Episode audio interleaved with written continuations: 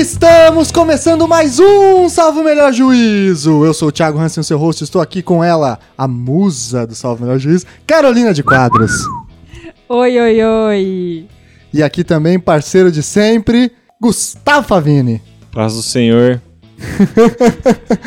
e aqui temos dois companheiros, um que não é estreante e um estreante, começando com os já antigos, os veteranos do Salve Melhor Juízo, meu camarada Frank Maciel. Tudo bem, Frank? Tudo bem, Thiago? Grande Frank que gravou com a gente um belíssimo episódio aí sobre delação premiada uh, na turma do direito penal, um dos titulares do processo penal aí do nosso podcast.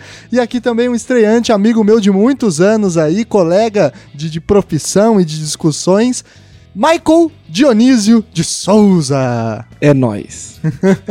Grande Michael. Michael, se apresenta para o nosso ouvinte, por gentileza. Bom, pessoal, tudo bem com vocês? Meu nome é Michael Dionísio de Souza. Sou professor de direito, advogado público e privado. Eu sou pagodeiro, igrejeiro e maloqueiro. É nóis. Eita. Mas maloqueiro não corintiano, né? Não, não, cara, não, aí não dá, né? Aí também não, não descemos a tanto. Temos limites éticos não, aí sim, a serem sim. respeitados. Agora os ouvintes corintianos vão ficar malucos. Muito bem, pessoal. Hoje o tema é falar sobre o impacto do cristianismo e da cultura cristã no direito e no pensamento jurídico. Número um, aqui já fazendo um disclaimer prévio, não é um episódio sobre fé, sobre pregação, a gente não vai rezar Pai Nosso, não vai falar de, de questões religiosas específicas, a gente vai falar do impacto do pensamento cristão e da cultura cristã, que tem aí dois mil anos, como falava um professor meu da faculdade, né? A igreja tem um CNPJ de dois mil anos, isso não é fácil de se encontrar em todos os lugares, né? E isso acabou gerando efeitos muito fortes na cultura como um todo, né? Seja nas universidades, no direito, no pensamento político, no pensamento jurídico, no pensamento ético e assim por diante.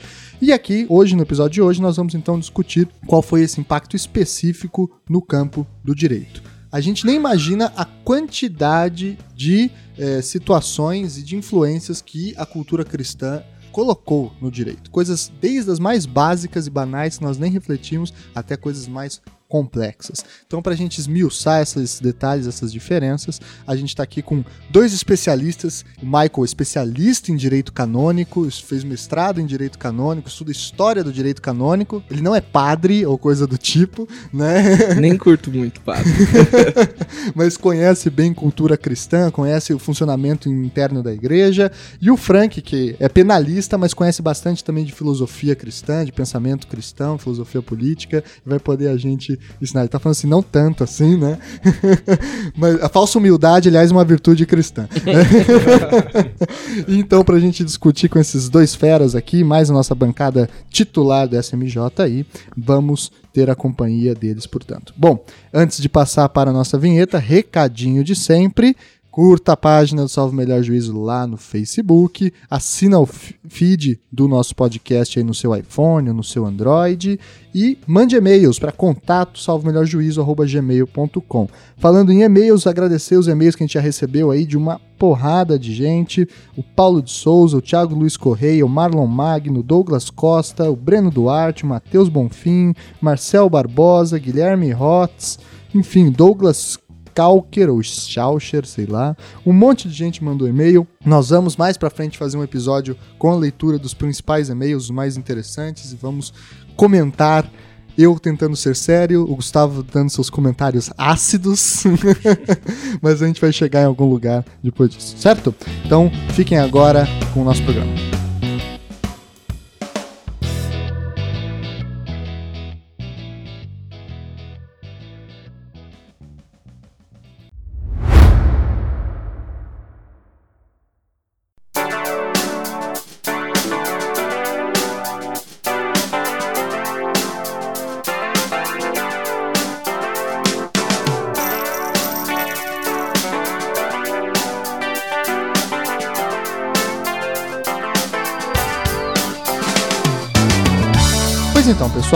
Começando com uma pergunta bem ampla, que daí a gente vai derivando vários vários questionamentos e, e apresentando aí, aí o impacto do, do cristianismo no direito. A Bíblia, ela foi por muitos séculos, por muitos milênios, e dentro de uma tradição canonista do direito até hoje, fonte de direito. né?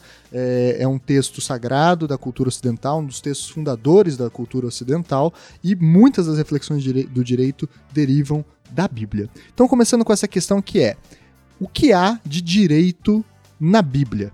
Bom, eu acho que daria para responder a pergunta de duas formas, né? Uma forma seria dizer assim: qual era esse direito que a igreja, através ou no direito, no direito canônico, via na Bíblia, né? Que é muito mais amplo do que uma segunda forma que dá para abordar esse assunto, que é dizer o que, que tem de, de na, o que, que tem na Bíblia que mais lembra uma lei apresentada assim de forma expressa como uma lei, né?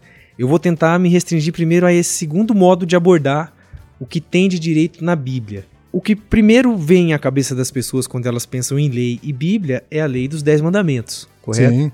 Os Dez Mandamentos que começam lá com é, temer, é, não, não dizer o nome de Deus em vão, honrar o seu pai e a sua mãe, não cobiçar a mulher do próximo, não matar, não adulterar, amar a Deus acima não de adulterar, amar a Deus acima de todas as coisas, que é o primeiro, guardar o sábado, que é um mandamento seguido ainda hoje pelos judeus e que no mundo cristão tradicionalmente se guarda, né, o dia de domingo, tal, que é um dia separado para descansar e a igreja, etc.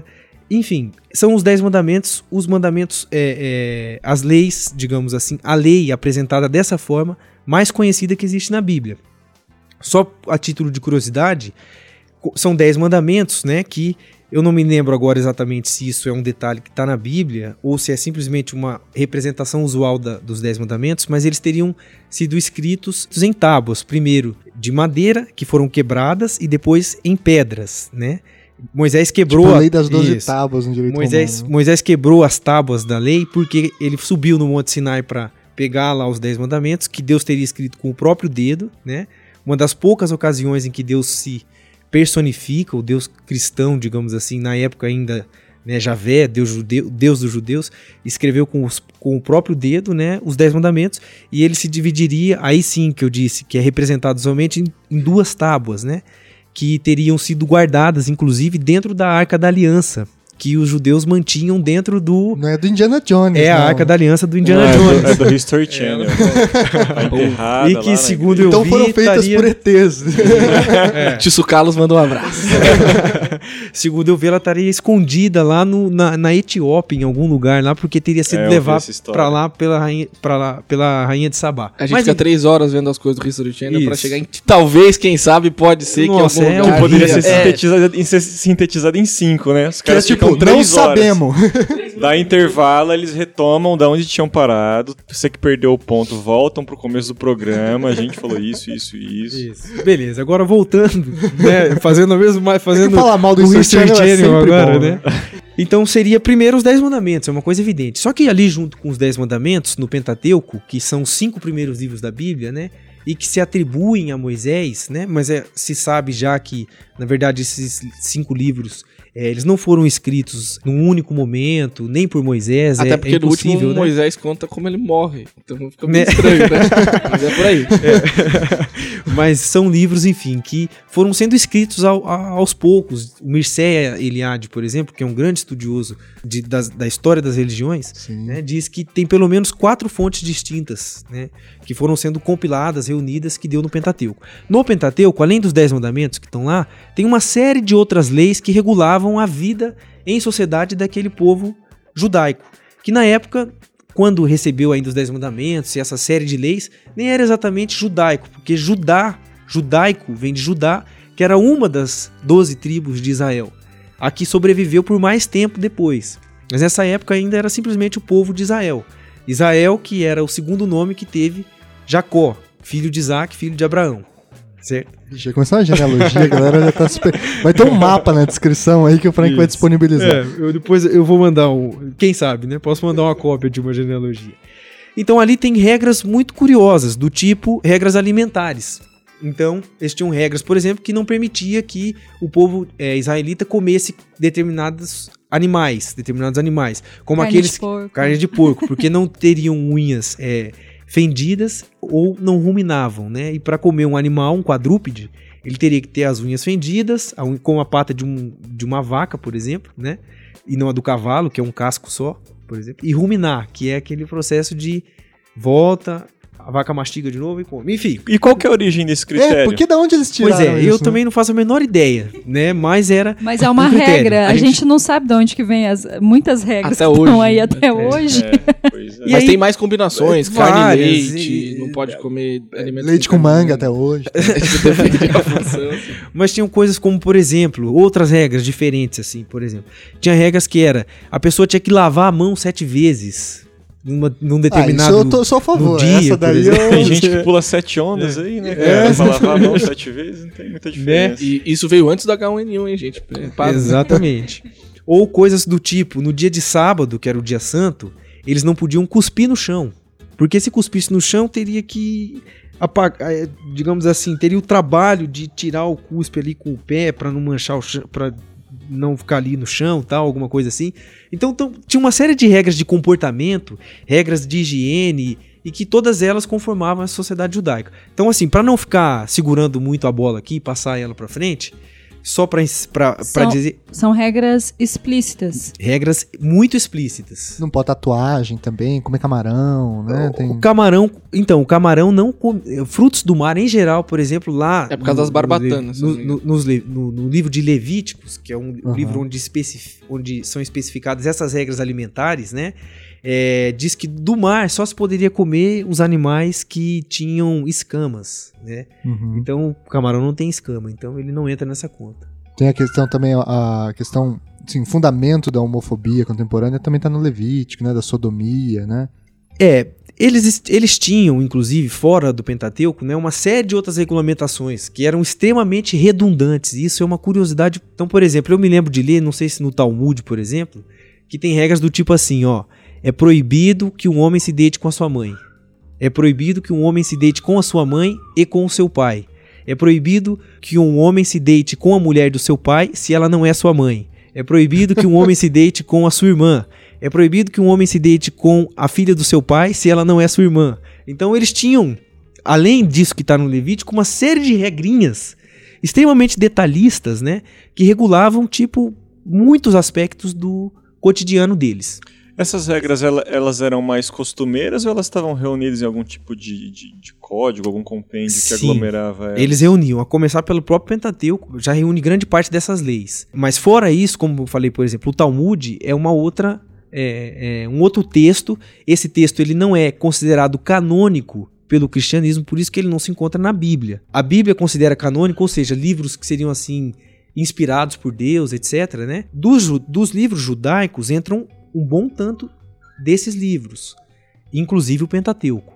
E todos os outros livros que tem, por exemplo, no Velho Testamento são também livros judaicos, né, que entram na Bíblia. O Talmud, por exemplo, não entra. Entende? Uhum.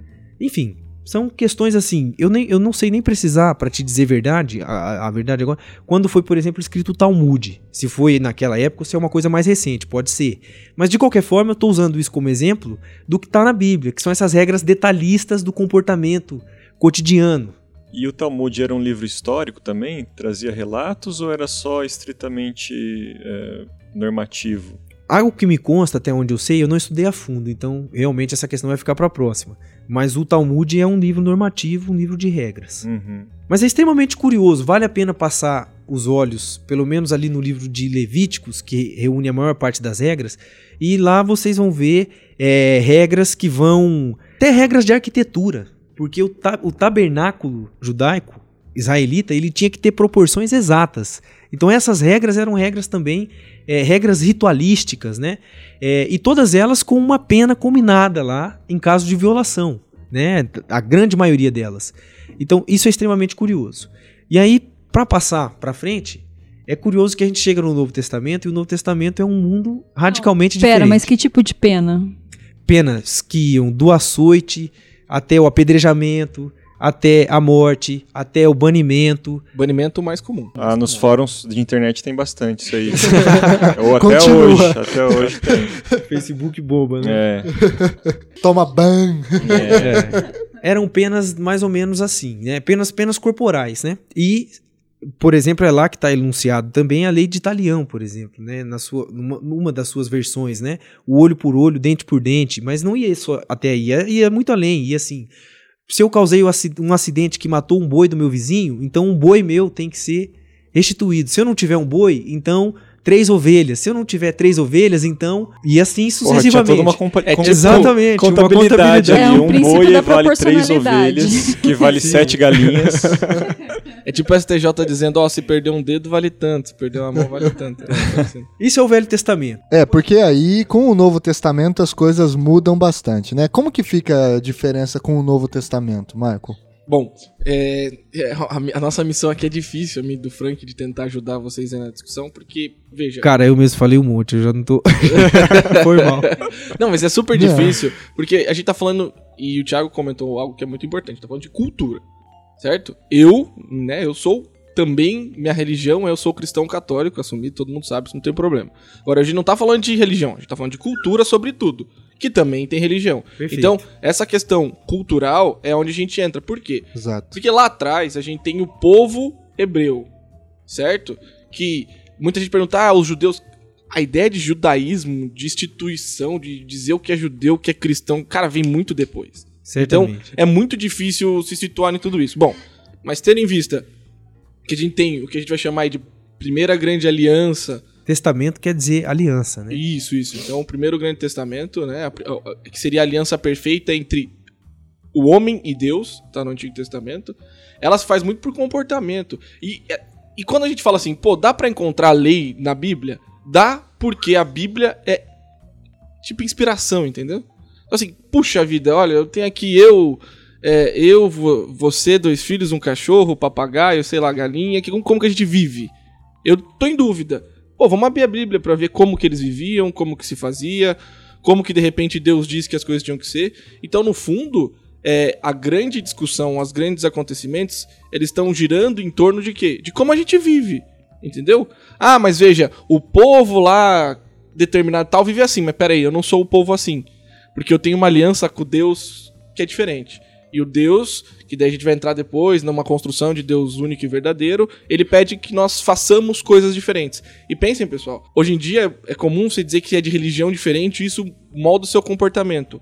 Há dois mil e pouco, quinhentos anos atrás, dizer quem era o teu Deus significava dizer como você vivia, o tipo de comida que você comia, o tipo de coisa que você Exato, fazia. sociedades teocráticas, Exato, porque assim, né? ó, Não só Deus- estados teocráticos, sociedades totalmente teocráticas. Exato, né? eu vou, olha, é eu- que o crático quer dizer poder e tal, mas é, não tinha esse estado assim, né? Então, puxa, eu curto a minha comunidade ali, ela, ela tem determinado Deus. A gente vive de um jeito, a outra tem outro, de outro jeito. E a nossa que depois foi dando ensejo e daí depois culmina no cristianismo, veja que nós como ocidente, aí a gente vai entrar numa lógica cristã da igreja católica, nós não somos só influenciados pela cultura cristã, mas sim judaico-cristã.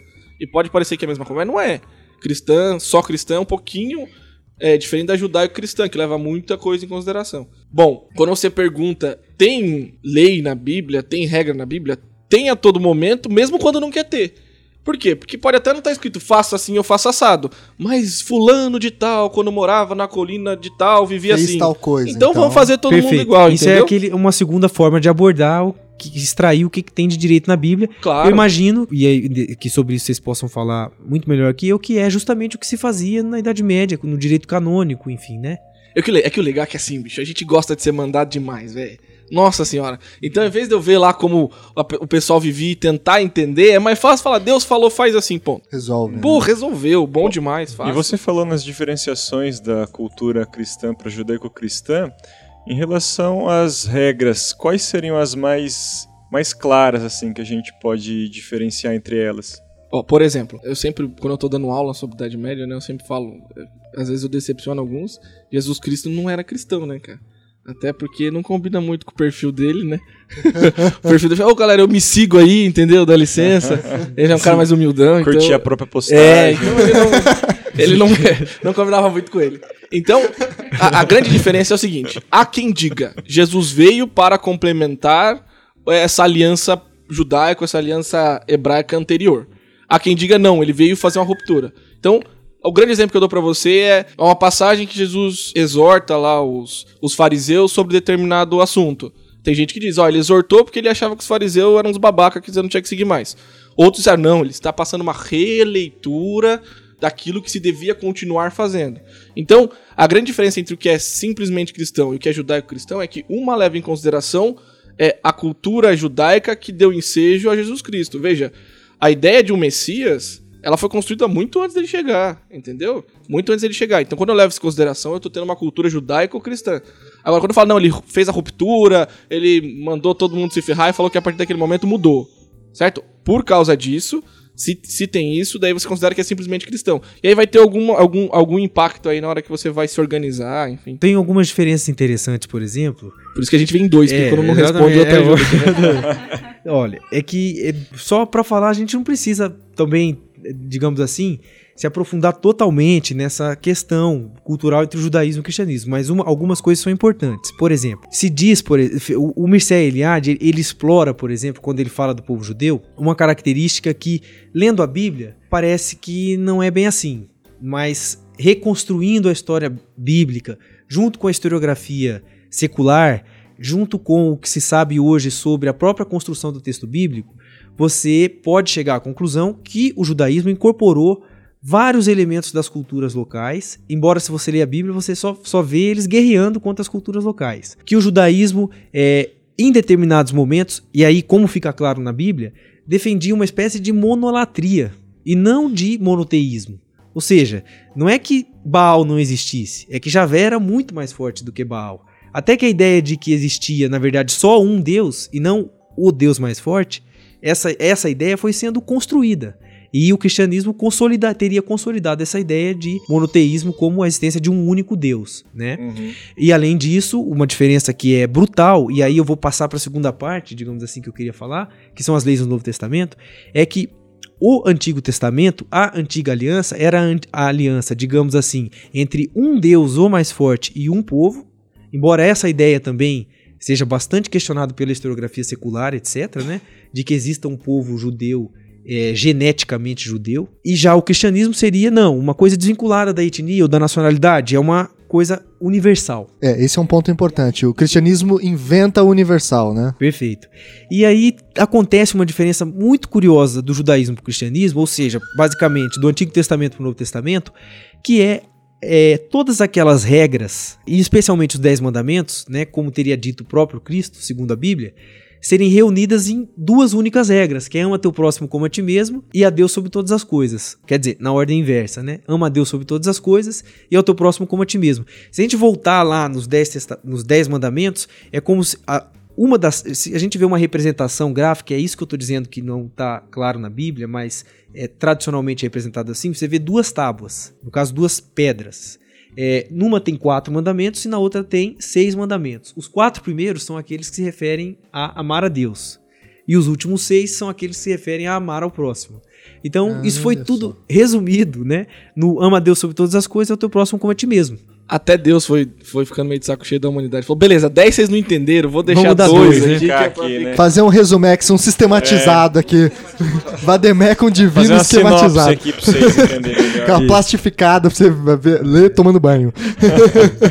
pois então, o cristianismo, é, o Novo Testamento, o cristianismo em seguida, ele vai adicionar esse elemento diferente que é o ama-te, é, ama o próximo como a ti mesmo, e vai colocar o amor como um centro irradiador de toda a teologia cristã de todo o pensamento cristão.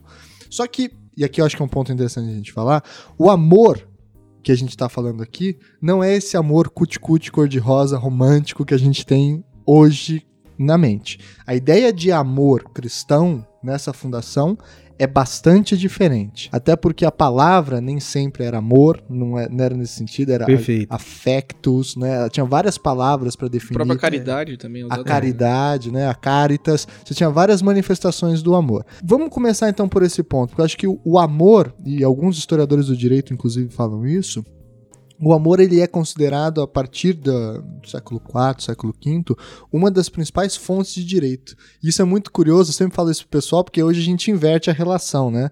O, o direito hoje, é- a gente só aciona o direito quando acaba o amor, né? Acabou o amor e vamos pra justiça, né?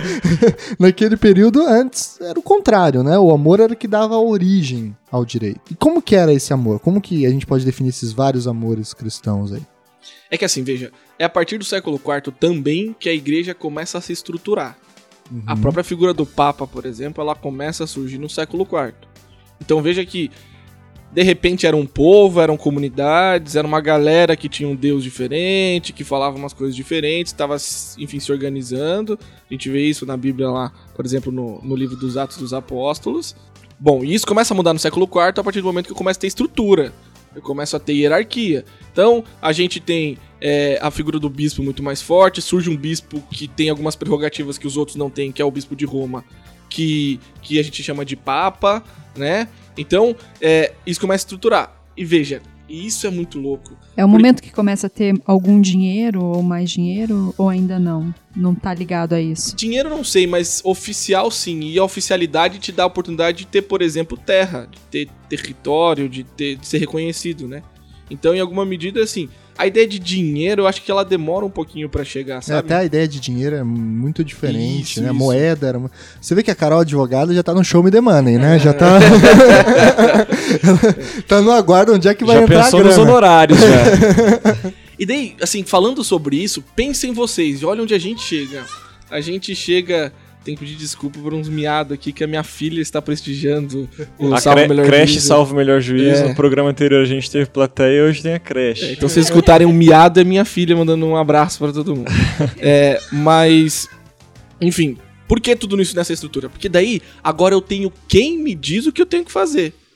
Você tá me entendendo? Não tinha hierarquia. Não tinha ninguém para dizer. Então, Pô, vamos ler ali, a gente descobriu, a gente quer que Deus ame, respeite a mulher do próximo. Você tinha os anciões, você criava uma estrutura. Mas quando a tal igreja começa a surgir, e ela começa a surgir enquanto hierarquia, puxa, o que, que eu faço? Eu vou perguntar pro padre. Pô, Sim. o que eu faço? Eu vou perguntar pro bispo. E aí você começa a criar pessoas que vão te responder. E, e você começa a explorar mais esses sentidos. Então, amor, ame, cuide. E parece meio chavão. Eu tinha um, um colega pra, padre que falava isso, né? Ele falava: olha, se alguém vem lá na igreja e fala, tô com um problema em casa, e você fala, ó, sobe o morro, dá três piruetas, acende uma fogueira e, sei lá, faz qualquer outra coisa, a pessoa faz. Tipo uma superstição. Isso, as pessoas fazem. Agora você chega e fala assim, ame. Então a pessoa fala, porra, isso eu já sei. né? Isso eu já sei. Então você começa a trabalhar essa ideia de ame, cuide, de se esforce, se doe. O amor tá muito ligado à doação. Né? Então você vai ver que expressar amor pelo outro é se doar pelo outro. O que, que você é bom? O que, que você sabe fazer aí, filho? Ah, você fazer isso. Então vai se doar pelos outros. Repartir né? o seu tempo e os seus bens, né? Bem, tempos, bens, virtudes, qualidades. Então, é, no século IV começa a trabalhar isso muito, penso eu, tá? É, que é porque você também acaba tendo o amor como uma grande resposta geral a todo mundo. Então, os padres começam a falar mais sobre o amor, sobre a caridade, a estrutura, a igreja enquanto instituição começa a surgir, fala mais sobre isso. Então isso é algo que começa a ser martelado e pensado e desenvolvido mais. É, agora você tá tem... aí a crítica à escravidão, por exemplo, que o cristianismo foi pioneiro, né, em, em criticar a escravidão ali na, logo no com seu esse início, fundamento, né? sim, sim, com esse fundamento. A partir da ideia do amor, é, né? Eu entrando um pouco nesse assunto, por exemplo, da escravidão, curioso a gente falar nisso que o cristianismo, né, teria é, promovido, digamos assim, aquela abolição, a abolição daquela escravidão antiga. Que não é escravidão negra, é outra. É, em nome de, de, uma certa igualdade, sendo que a Idade Média é uma época de desigualdades, né? Entre os diversos Sim. estatutos, ordens, etc. Mas houve alguma é, evolução no sentido disso que hoje a gente olha retrospectivamente como igualdade, digamos, no sentido de que, como diz o Hegel, Ó, é. vai começar a marxizar um a parada aqui não, já. Só vou colocar que, como diz o Ministério Público de São Paulo, é Marx e Marx Hegel. Hegel. Ah, claro. eles, eles não se controlam. Eles não é, se controlam. então, o que, o que, que o, o, o Hegel explica? Até onde eu entendi, lendo o Kojev, que escreveu a introdução ao estudo de Hegel. O Hegel ele mostra como a igualdade surgiu primeiro como uma ideia, depois como um ato que teria sido concretizado na modernidade, digamos assim com a sociedade civil, que é o capitalismo burguês, né? É, mas essa igualdade que nasceu como uma ideia, ela foi colocada pelo cristianismo na medida em que o cristianismo igualou a todos no post-mortem, né? ou perante Deus, ou enquanto alma, que é essa centelha da eternidade que existe no interior de cada ser humano, digamos assim, tá? Então, isso tem, isso... isso tem nome, né? Isso é São Paulo, né? Isso é Paulo, sem sombra de dúvidas, né? Mas isso também é Santo Agostinho interpretando Paulo. Isso é toda a construção do cristianismo, pra vocês terem uma ideia. O cristianismo, ele não foi assim, logo de cara, a religião mais popular do Império Romano, né? ele era, ele disputava, por exemplo, com uma outra religião que chamava mitraísmo, qual seria a religião mais popular da época, né? Existiam vários cultos zoroastristas que adoravam Zoroastro, né? Que era um deus da antiga Pérsia. Lembrando que a Pérsia havia sido o antepenúltimo dos grandes impérios, primeiro a Pérsia, né? Depois a Grécia, o Império Macedônico e depois o, Império Romano, né? Lembra, por exemplo, que na cruz de Cristo estava escrito em grego, é, aramaico, hebraico, se eu não me engano, nem tinha latim lá, né? Porque uma das línguas, o inglês da época, antes de ser o latim, foi o persa. Antes, depois de ser o, o persa. Farsi, né? Que eles falavam. A língua persa, eu não é. sei o nome, não vou agora é exatamente. É, a língua persa. Depois o grego e depois o latim. O cristianismo, portanto, né, disputava com essas religiões todas desses grandes impérios. O mitraísmo, a diferença do cristianismo, por exemplo, ele não aceitava escravos e nem mulheres. Só soldados virtuosos, extremamente bem afamados e honrados e temperantes e, e ju justos, enfim, aqueles homens daquelas virtudes pagãs, a temperança, a virtude, a honra, né? Esses eram as pessoas e especificamente homens que pertenciam ao mitraísmo. Já o cristianismo não. Aceitava é, as mulheres, aceitava escravos, aceitava toda a ralé social. Então, esse talvez ser, nesse caldo ali, ali na rebarbinha do Império Romano. Era mais abrangente. É, o muito grande... mais abrangente. Fala, né? Frank, eu sei que você quer falar. Fala que o cristianismo era comunista. Fala logo. eu sei que tá travado na tua garganta. Não, eu não quero falar isso não, mas já que você citou... Ele ficou o parceiro do, né, O parceiro do, do, do Hegel, né, o Engels, ele escreveu um texto que se chama, né, texto sobre a, a, a sociedade cristã primitiva, tentando extrair dali alguns princípios do que seria uma sociedade comunista. Eles tiveram, sem dúvida, uma experiência bastante comunitarista. Não sei se comunista, mas comunitarista é, a gente tá brincando, é extremo, A gente né? tá brincando, mas a ideia de comunidade é fundada no cristianismo, né? E a ideia de comunidade é fundamental para a condição ocidental, E né? veja como daí você começa de alguma em alguma medida precisar se organizar. Porque é o seguinte, tem lá algumas religiões da época que só pode ser é, varão, não aceito mulher, não aceito Exato. escravo. Daí chega uma religião que fala... Regras é extremamente difíceis de serem seguidas Sim, pelo populacho. Meia dúzia, o meia populacho dúzia não entra. dá conta disso. Meia dúzia entra. Daí chega a religião cristã lá e fala... Pessoal, é o seguinte, todo mundo... Pô, mas ninguém me quer. Ninguém me quer. Aliás, tem uma frase famosa: pedra que todos rejeitaram virou a pedra principal da igreja, que seria Pedro né? Um, uma pessoa simples. Uhum. Então o negócio é qualquer um, meu irmão. Qualquer um. Ah, mas olha, eu não tenho uma perna, eu não sirvo para nenhuma religião porque você tem que ficar em pé. Não, não importa, aqui entra todo mundo. Não importa se você é homem, mulher, escravo. É, justamente depois vai se desenvolvendo porque eu tenho uma igualdade pós-morte em que todo mundo tem uma alma igual, todo mundo vai se acertar com Deus e o, e o paraíso é possível para todos, independente é, de onde você tá. Michel, posso só te, só te interromper, só pegar Pode, um gancho no que você tá falando? Tem um detalhe muito curioso que o Mircea explora, né? Eu já citei ele, é a terceira vez. O Mircea, no, no Tratado da História das Ideias e das Crenças Religiosas, no capítulo em que ele fala especificamente sobre a fundação do cristianismo, né? Ele faz questão de deixar bem claro que os próprios fundadores do cristianismo, e especificamente Pedro, não era um homem virtuoso, né? Pedro é o cara que negou Cristo três vezes. E esse foi o primeiro Papa. Então por aí você já vai vendo a construção que o, o, o cristianismo ele foi sendo construído, né, com base em, com, com, não com base em pessoas honradas, extraordinárias, heróicas, como pessoas como a gente vê na Ilíada, por exemplo, de Homero, ou na Odisseia, né? Eles não tinham bravas, incríveis, é, admiráveis. Exatamente, nada, nada disso. O homem cristão é muito diferente do homem grego, né? Pra gente resumir Sim. assim drasticamente, enquanto o homem grego era esse homem virtuoso, herói, né? Os, os heróis que eram memoráveis, que jamais eram esquecidos, etc., como Aquiles e tantos outros é isso bem que vocês estão falando. O cristianismo ele vai quebrar com essa ideia, vai incluir todo mundo na ideia de comunidade e vai romper com a antiga ideia de polis. E né? tem uma coisa muito legal que é como que você chega nessa comunidade? Ah, chega o cara que ele cresceu aprendendo que os deuses estão ligados à natureza, que era muito comum. Não, mas chega outro que não, que ele já tá, ele já tá muito mais ligado a um deus diferente, com uma mitologia mais distante da realidade. Meu, chega gente de tudo quanto é lugar, assim, com crença, com uma base cultural de, de tudo. Você nem imagina de onde o pessoal veio. E daí lá você tem que tentar organizar tudo. Aí, igual você falou, daí começa a surgir uma ideia também de universal. De católico. Então vem aí, a gente se, se organiza e vamos tentando nos organizar aqui dentro. E é uma ideia muito revolucionária, né? Porque, pelo que vocês colocam, se todas as, essas religiões que competiam com o cristianismo era, eram tão elitistas, a partir do momento que você acaba aceitando todo mundo que se propõe a aceitar essa religião e por mais, por mais agruras, por mais sofrimentos que essa pessoa tem em vida, você promete um paraíso eterno, é, é, óbvio que você vai acabar angariando uma infinidade imensa de fiéis. E, e né? Gustavo, é, a, a coisa é, é, muito interessante nesse sentido, inclusive, porque aí vem a pergunta: o cristianismo inventou a vida após a morte? Não. Outras religiões antes do cristianismo por exemplo, né? já falavam de vida após a morte. Só que quem tinha acesso à vida após a morte? O faraó no Egito. Uhum. Na Grécia Antiga. Os heróis. Que eram sempre memoráveis. Que iam para a né? Ilha dos Bem-aventurados, etc.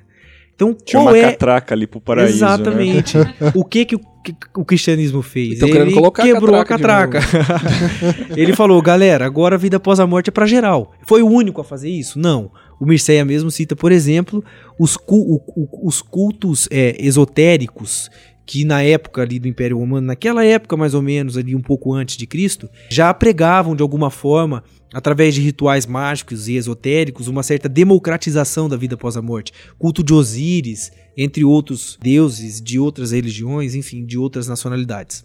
Eu acho interessante a gente, então, ir encaminhando para um seguinte ponto. Com a criação da ideia de comunidade a partir do cristianismo, começa-se então a pensar como vai se, entre aspas, regulamentar essa comunidade para que todos alcancem a vida após a morte. Porque a vida após a morte é um direito de todos, mas esse direito só é alcançado se certos deveres forem cumpridos na Terra. Né? Não é simplesmente senta, espera que já está garantido. Não adianta, pode. Fazer a lição de casa. Tem que fazer a lição de casa. Na verdade, depende também, cara. Não, e tem o pessoal da predestinação também. Da né? predestinação, tem... isso. E assim, isso é muito. É, isso é muito legal, né? Porque. É por isso que a cultura, entender a cultura que é importante importante, porque isso vai, ser, vai sendo construído, né? Então Sim. vai sendo discutido filosoficamente, teologicamente, e, e, o pior é que às vezes comunidades concordam, às vezes comunidades discordam. Mas mesmo a predestinação, que depois vai ser a base de boa parte da, da reforma protestante e das religiosidades protestantes, elas têm uma seguinte ideia, assim como o livre-arbítrio, de que é preciso manifestar as virtudes na terra. Mesmo o predestinado, ele é predestinado porque ele manifesta na terra as suas virtudes cristãs e o livre-arbítrio é andar no fio da espada para não cair em pecado e, e, manifestar essas virtudes cristãs.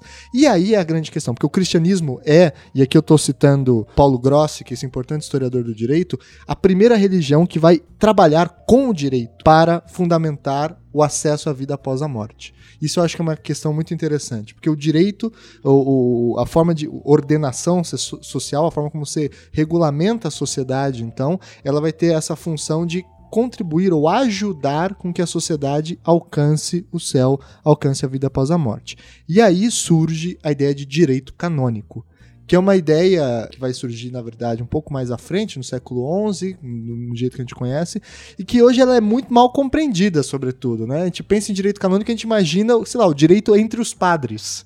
Né? Ou o direito hierarquia ou a burocracia interna da igreja. Só que o direito canônico era imenso, né? Uma, tinha uma potência imensa no mundo, porque era ele que regulamentava a economia da vida na sociedade. Era o direito canônico que falava quando alguém nascia, quando alguém podia casar, quando alguém podia reproduzir e quando alguém morria. A vida, a economia da vida na sociedade era regulamentada pelo direito canônico e era ele que mostrava o caminho pelo qual se buscava, se caminhava rumo ao paraíso, essa vida após a morte, que é um direito de todos se você respeitar essas virtudes, né?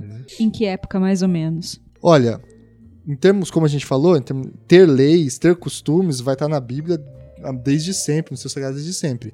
Mas a gente vai começar a ter uma ideia de direito canônico relativamente mais sistematizado a partir de Ivo de Chartres, né? Que é o Santo Ivo, santo dos santo advogados. Advo santo advogado todo mundo fala. O né? dia que você tá perdendo um prazo fatal, assim, tá acabando, que você precisa rezar que o fórum feche, que acontece é com o Santo Ivo que você deve rezar. E se ele não atender, põe ele de ponta cabeça no copo d'água.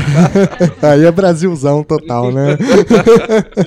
então vamos, vamos tocar um pouco, falar rapidamente sobre a ideia de, de direito canônico, porque o direito canônico realmente ele é responsável pela criação de vários institutos jurídicos que a gente tem hoje. Direito de família, por exemplo, é originado no direito canônico. A ideia de equidade, como nós conhecemos hoje, tem origem filosófica nos gregos, mas ela é juridicamente colocada a partir do direito canônico. A ideia de boa-fé objetiva também é originada na lógica do direito canônico. De preço justo também, são várias as ideias que têm origem no direito canônico.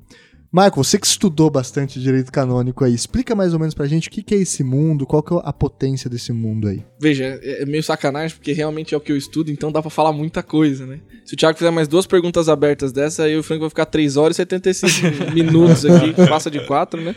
Falando disso. Mas enfim, o que acontece é, e o que é preciso entender, qual é a relação dos fiéis com a estrutura que vai se surgindo, como eu falei, sobretudo no século IV. Que é uma estrutura que, veja, a igreja ela nunca foi, ela nunca foi, até hoje ela não é a salvação. Ela é a seta para a salvação. Por isso a ligação do cristianismo com o direito. Porque o que, a seta faz? Ponta. Pronto, então é isso. Então eu uso de toda uma estrutura e de uma criação jurídica para te apontar como que você chega em Deus, como você chega na salvação. E veja, o, eu brinco com os meus alunos, né? O Deus judaico-cristão, ele não é um cara que gosta de ficar no cantinho dele, não, né? Ele, só cai folha da árvore se ele autorizar. Ele sabe quantos fios de cabelo você tem, né? Ou seja, ele é bastante intrometido, inclusive, né?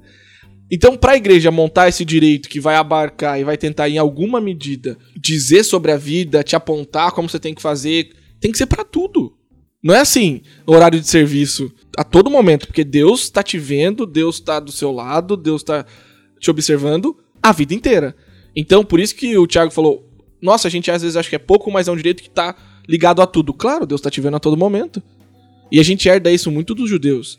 É, muitas pessoas não sabem, mas a brahá, que é a oração judaica, ela existe para tudo. para tudo. Não é à toa que quando Jesus fala para Pedro, você vai me negar antes do galo cantar, é que quando o galo canta é a primeira oração do dia. Entendeu? Então, assim, os caras têm pra tudo: pra comer, pra lavar a mão, pra ir no banheiro, pra brincar.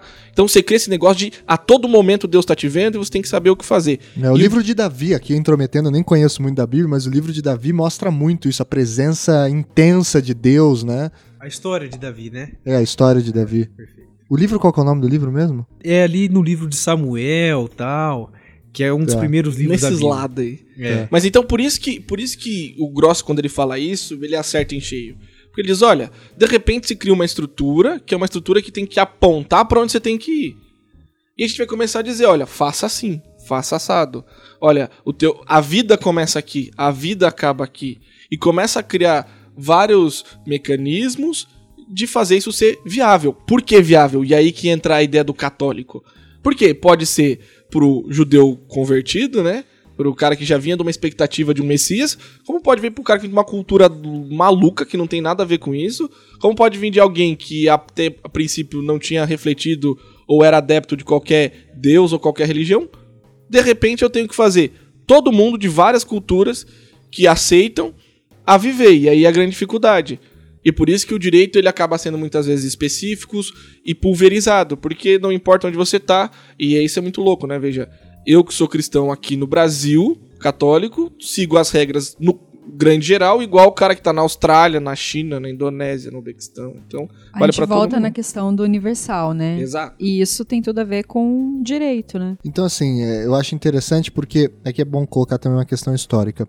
O direito canônico começa a se organizar a partir das chamadas reformas gregorianas, né? Que aí é já estamos na Idade Média, por volta do século XI para o século XII, que é quando a igreja começa a ter mais ou menos essa cara que a gente conhece hoje. Até então a igreja não tinha essa cara é, integralmente, né? É, uma coisa é, até o século XI a igreja tinha muita experiência e pouca reflexão sobre o assunto. No século XI a gente começa a organizar e por isso que a gente fala que as reformas gregorianas são tão importantes, porque elas organizam.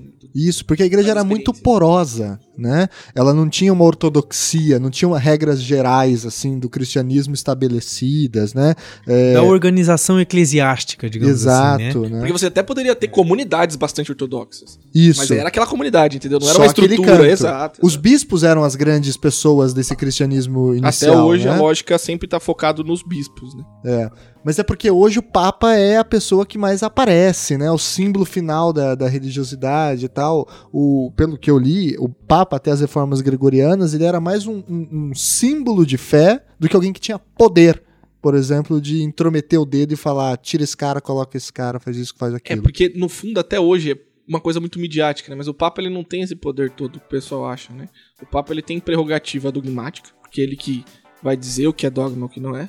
E tem pouquíssimos, né? As pessoas acham que tem dogma saindo pelo, pelo ralo, mas são, dá pra contar em duas mãos. E ele também, ele é o cara que vai estruturar a igreja, então ele acaba tendo essa, essa prerrogativa constitucional de organização da igreja, porque é ele que diz quem é o bispo que vai ficar em qual lugar. Mas isso uhum. também vai sendo construído com o tempo, né? Nem sempre foi assim. E, e, veja que é uma parcela muito pequena, se for ver, né? Porque até hoje o, o Papa não pode ir lá dizer pro bispo, ó, faça assim, e o bispo vai dizer não você não manda aqui. Você manda numa parte, mas não manda em outra. E aqui a gente pode entrar na discussão sobre a equidade no direito canônico e como isso chega no nosso direito de uma forma muito forte, que é a criação do poder pastoral da igreja. Qual que é a função de um bom padre? Que eu tô me arriscando, vocês me corrijam aí, por favor, né? É, a função de um bom padre não é simplesmente pegar as regras ideia. gerais de uma pegar as regras gerais de uma Bíblia e passar genericamente para todos os seus fiéis, né? Como faz um sermão geralzão e fala assim: olha, vocês que pecaram hoje vão ter que rezar três Ave Maria, cinco Pai Nosso, fazer tal coisa. Não.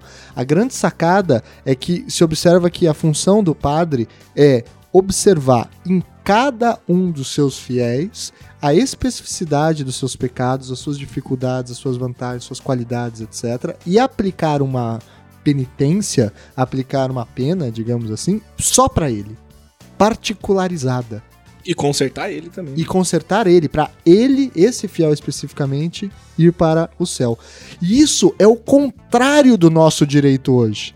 Né, que o nosso direito hoje, sim, hoje eu digo, desde o século 18, 19, é o que? Pega uma regra geralzona, tipo Código Civil, e você aplica indistintamente a todos os casos, né? Naquela época não, você busca no caso concreto, na pessoa concreta, no pecador concreto, qual é a resposta que somente aquele pecador concreto deve receber. Né? Mas isso com, de acordo com os ditames cristãos, né? Com então, ditames tem cristãos. também ali uma, uma, teria também uma regra geral, pegar de um conhecimento cristão para aplicar num caso muito específico? Vou te explicar como é que funcionava, a Idade Média é muito boa nisso. Bom, diferentemente do que é o Estado hoje é nosso direito, a igreja meio que sabe para que ela serve. Claro que a gente tem seres humanos, de repente um papa é mais forgado aqui, mais abusa ali, outro bispo ali também, mas no geral a igreja meio que sabe, a função dela é salvar almas. É levar as pessoas para Deus. Então existem regras gerais. Mas eu pergunto, se a regra, no caso concreto, vai te afastar da salvação, para que, que ela serve? Se a minha função é te salvar. Exato. Então veja, e isso depois, e até quando a gente vai ter o primeiro código com uma pinta bastante moderna, que é no século XX já da Igreja Católica, tem, uma tem um dispositivo lá que é o seguinte: tá vendo todo esse código aqui? Então, é legal, siga ele, mas se no caso concreto o responsável, e aqui leia esse bispo, vê que a regra geral vai afastar a pessoa, vai prejudicar a pessoa, em vez de ajudar com que a alma dela seja salva, vai afastar, então não aplica. A discricionariedade, a discricionariedade é tua porque a responsabilidade é tua. Então tem regra, mas eu não vou aplicar ela a todo custo. Eu vou aplicar ela se ela de fato contribuir para tua salvação. Porque essa é a minha função. Se não vai, a gente troca. Imagina, por exemplo, é uhum. é proibido matar, né? Tá lá nos 10 mandamentos. Só que se a morte acontece em função de uma legítima defesa ou alguma coisa do tipo? Não existia o conceito de legítima defesa, as exclusões de licitude e, e de, de, culpabilidade no, na Idade Média, né? Então, se você pegar simplesmente na dureza da regra, é proibido matar, em qualquer situação você vai pro inferno se você matar. Em qualquer uma. Absolutamente em qualquer uma. E olha que a igreja curtiu uma guerrinha também na Idade Média, né? É. Ou seja, numa situação dessa, seria o que? Impraticável a salvação. Né? Uma pessoa que poderia estar tá fazendo bem, eventualmente salvando o filho de um assassino, por exemplo, acaba acidentalmente matando o assassino, queria matar o seu filho, ele iria para o inferno? Isso não faria sentido na ideia de salvação. Então, o direito canônico cria essa ideia de que, não, pera lá, você tem que ver o caso concreto, tem que ver as especificidades do pecador em concreto, para ver o que aconteceu e você parte do caso para ir encontrar a regra geral.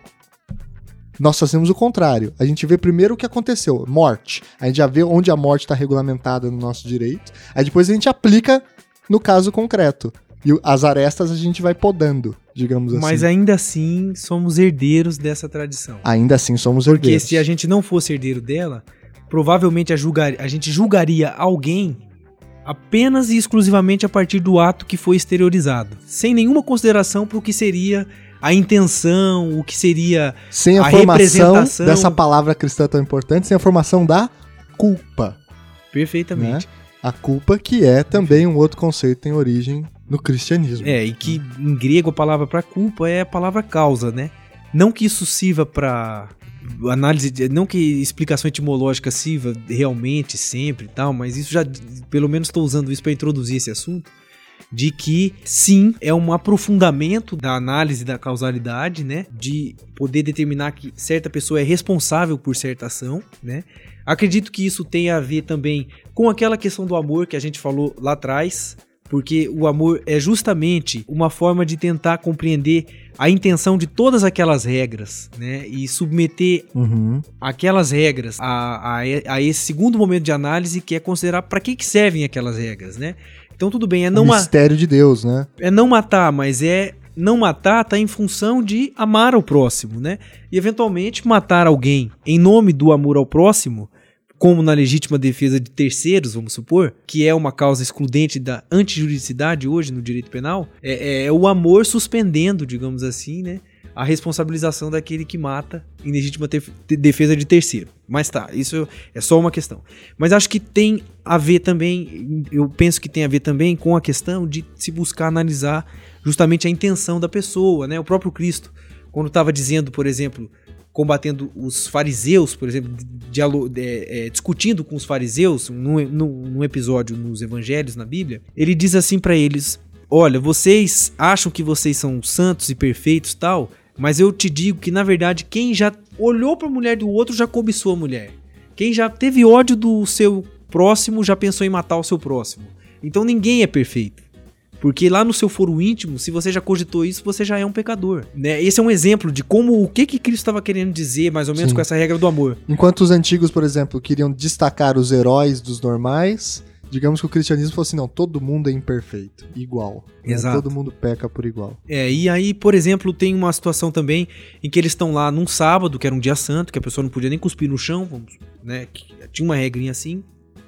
É, Cristo cura uma pessoa ou passa num campo lá de milho, não sei, e colhe o milho. Aí os fariseus vêm para cima dele para dizer assim: Poxa, você curou no sábado, você é um pecador. Você colheu milho no sábado, você é um pecador. Ele fala: Bom, eu curei alguém, mas eu fiz o bem. Que mal tem em fazer o bem no sábado, né? Eu, eu colhi milho, mas eles estavam com, com, com fome. O milho não ia dar pra ser, porque o milho é americano, né? É, ia ser o trigo. Sei, né? a não ser que Jesus seja mais poderoso do que a gente conhece. Fazer esse pão, né? Mas enfim, são situações como essa, né? É, aí eles falam em determinado momento, Cristo diz também para eles sobre as regras alimentares, vamos supor, é mais importante o que sai da boca e não o que entra pela boca do homem, né? Então, são essas coisas que vão passando a considerar mais a intenção é, a interioridade, né? Em, em, detrimento da exterioridade. É uma coisa que é assim, até para você, para quem tá escutando aí, nossos ouvintes, mais ou menos captarem o que é essa construção do direito canônico, por que, que ele é tão grande, ele tá em tanto lugar, ele fala sobre tanta coisa da vida e do cotidiano.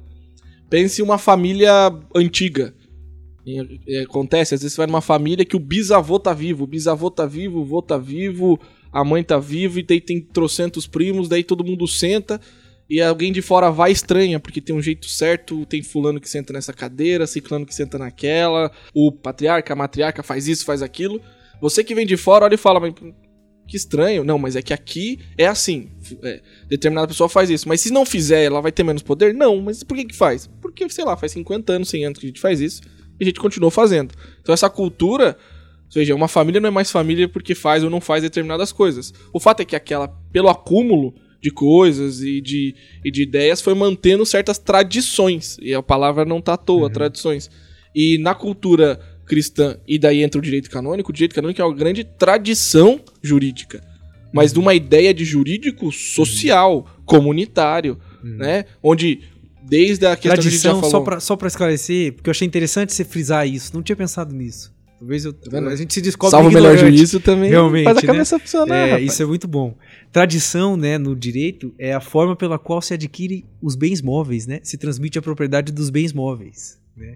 Pela tradição. É, pela tradição, que é simplesmente você entregar uma coisa para outra pessoa. E aí, nesse sentido, tradição de coisa que vai sendo entregue Exato. Né, sucessivamente assim sendo, ao longo de gerações. Vai sendo construído, né? Vai sendo construído. Muito bem. Então aí o, o, direito canônico ele começa a se, se formar a partir de Santo Ivo e tal, e depois pelo Graciano, que vai fazer o famoso Decretum Graciano, que aliás tem um nome que é para gastar latim, né? Que é o Concordia in Discordantia Canonum, né? Que tinha a concordância dos cânones discordantes. É, porque é uma questão muito interessante. E aí mostra como a ideia de ciência do direito, não essa do Kelsen do século XX, mas a, a ciência iuris, como se falava, tem origem também numa reflexão da igreja. Porque é o seguinte: qualquer um que já leu a Bíblia ou que conhece relativamente sabe que a Bíblia é cheia de paradoxos, contradições, diz uma coisa, diz, diz outra depois lá em seguida. A usura é um exemplo, né? Proíbe a usura, depois permite se for para não sei quem, depois proíbe de novo, depois não, proíbe, não deixa para ninguém. Enfim, é, fala e desfala e fala e desfala, né? A própria teologia considera que a Bíblia tem alguns erros e antes que alguém me mate, queira atacar fogo em mim,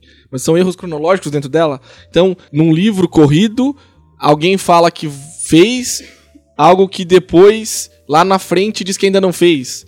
Entende? Uhum. Então, assim, seria um erro cronológico nesse ponto. Porque ela foi construída. Veja, a Bíblia também é uma construção. e só um detalhe né? sobre isso, não posso perder. Isso é um estilo de escrita também. Claro. Como mostra o Eric Auerbach no livro que chama Mimesis, a representação do Ocidente na literatura. Olha só. Esse texto vale muito a pena ser lido. Ele compara o tipo de escrita bíblica com o tipo de escrita grega e romana e mostra como esses dois tipos de literatura formaram basicamente a nossa literatura e mais que isso a nossa forma de contar histórias e contar e fazer poesias, enfim, né, no Ocidente. E aí essa concordância entre os cânones discordantes foi um primeiro exercício intelectual em que padres, que eram os intelectuais da época, e os juristas eram também teólogos e eram padres, não havia essa divisão de tarefas tão bem esclarecida, queriam encontrar tipo uma linha de ouro que costurasse os pontos em comum, ou seja, as concordâncias entre as discordâncias do cânone, né? A Bíblia e, e, os textos e os acordos da grande regra, né? Da grande regra. E ali você vai ter uma primeira ideia então de sistematizar o que há de comum, ou seja, a regra que rege o real, a regra dentro da, da, lógica medieval, né, que estabelece o funcionamento da realidade normatiza essa realidade. Então, com a vinda das universidades, ali a partir do século XII, mais ou menos, vai surgir a primeira universidade do Ocidente, não nos esqueçamos, a Universidade de Bolonha, que tem como curso inaugural o curso de Direito, que tinha justamente essa função de estabelecer esses pontos em comum entre todas as regras dispersas e contraditórias nesse mundo muito complexo, né?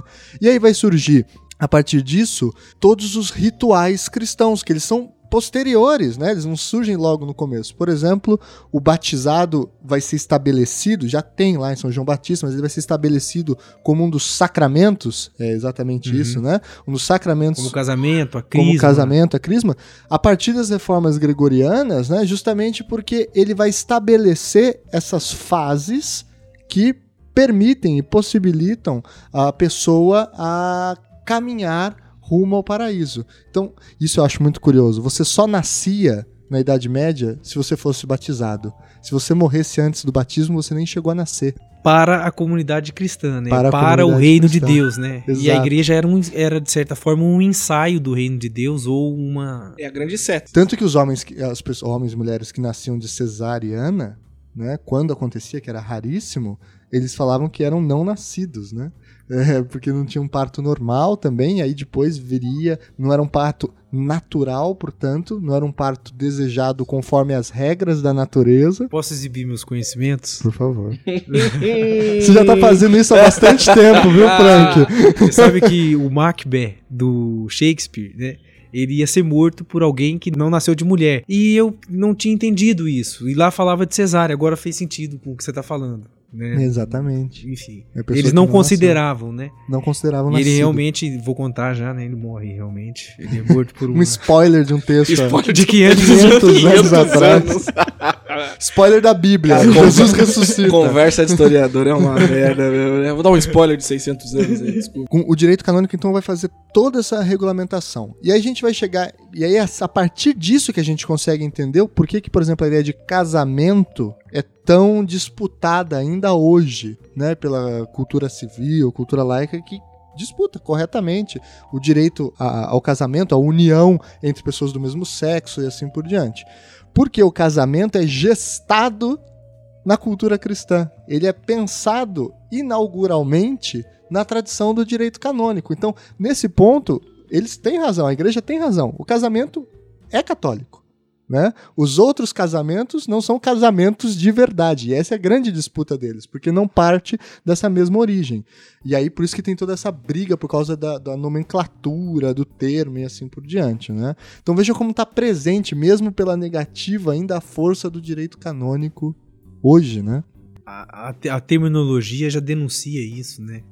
Pena, é, é matrimônio, o registro de nascimento fazendo uma função muito análoga ao que era um registro de batismo, né? Uhum. Na minha família mesmo, as pessoas costumam guardar os, as coisas, tanto a parte civil quanto a parte religiosa. Então eu tenho lá o meu registro de nascimento, tenho meu registro de batismo, tenho, eu tenho o registro de casamento da minha mãe, tenho o registro de casamento é, o civil e o religioso. Então, enfim, né? As coisas vão, vão acompanhando, assim, né? A grande disputa, e eu trabalho com isso na minha pesquisa, né? Do que seria canônico, do que seria civil e tudo mais, ela nada mais é do que a prova de que a igreja acertou na hora que ela tinha que ver com o que ela vai se preocupar na vida de alguém.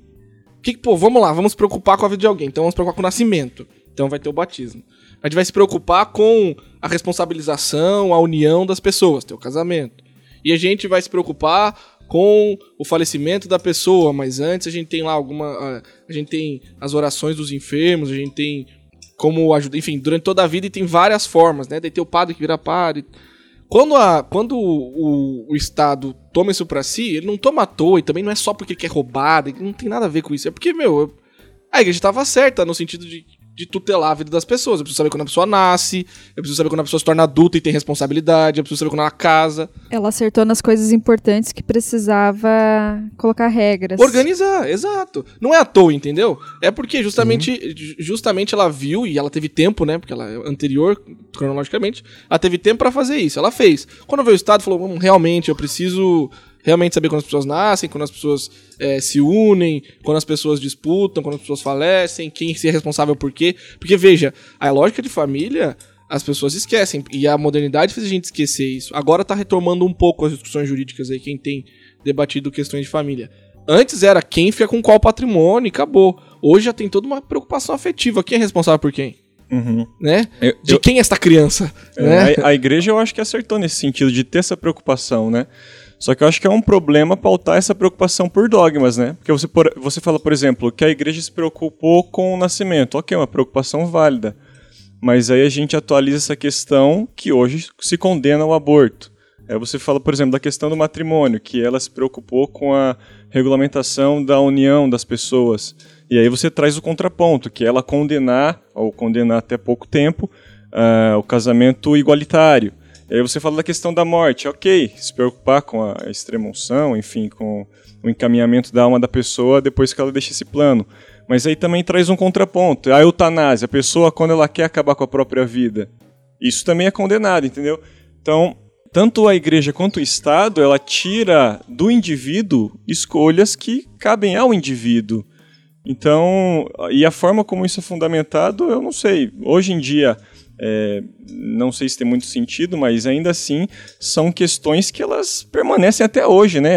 É uma questão muito presente né, hoje em dia. É que também a gente, a gente tem um conflito também de. Eu não vou, vou usar uma palavra aqui que eu sei que o Thiago pode acrescentar alguma coisa sobre isso, que é mentalidade. Vamos dizer assim. Mas poderia ser cultura, uhum. poderia ser senso comum, né? Acho que naquela época, digamos assim, faz muito tempo aquela época, né? Enfim, quando a igreja assumiu esse papel, existia um certo senso comum relativamente paternalista. E daí também a ideia de padre, por exemplo, que administrava ali os seus filhos, etc, né?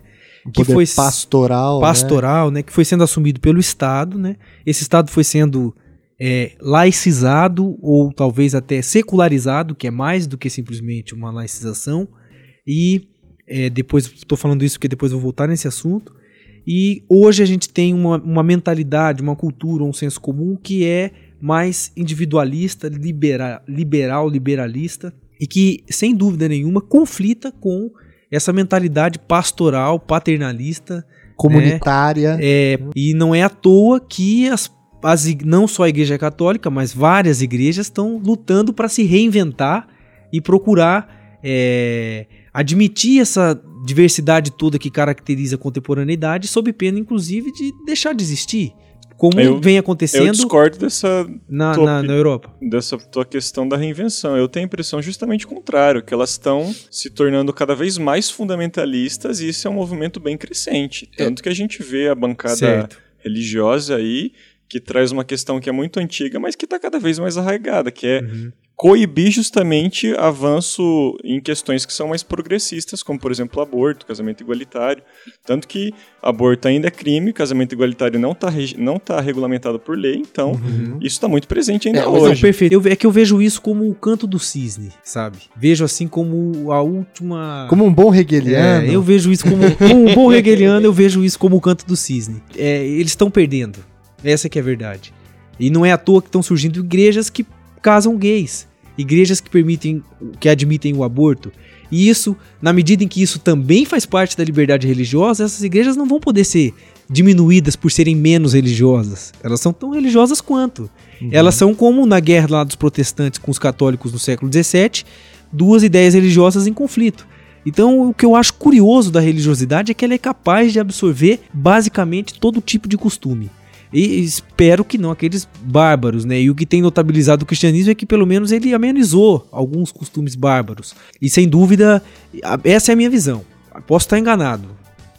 É, eu uhum. até eu quero voltar até para não ser mal entendido. Quando eu falo que a igreja ela acertou, é, eu tô me referindo enquanto instituição que busca regulamentar. E quando você fala que é igreja Estado, não é igreja Estado, é instituição. Qualquer instituição que você entrar, você vai ter que se adequar a regras. A ideia de regulamentação vem com a ideia de instituição.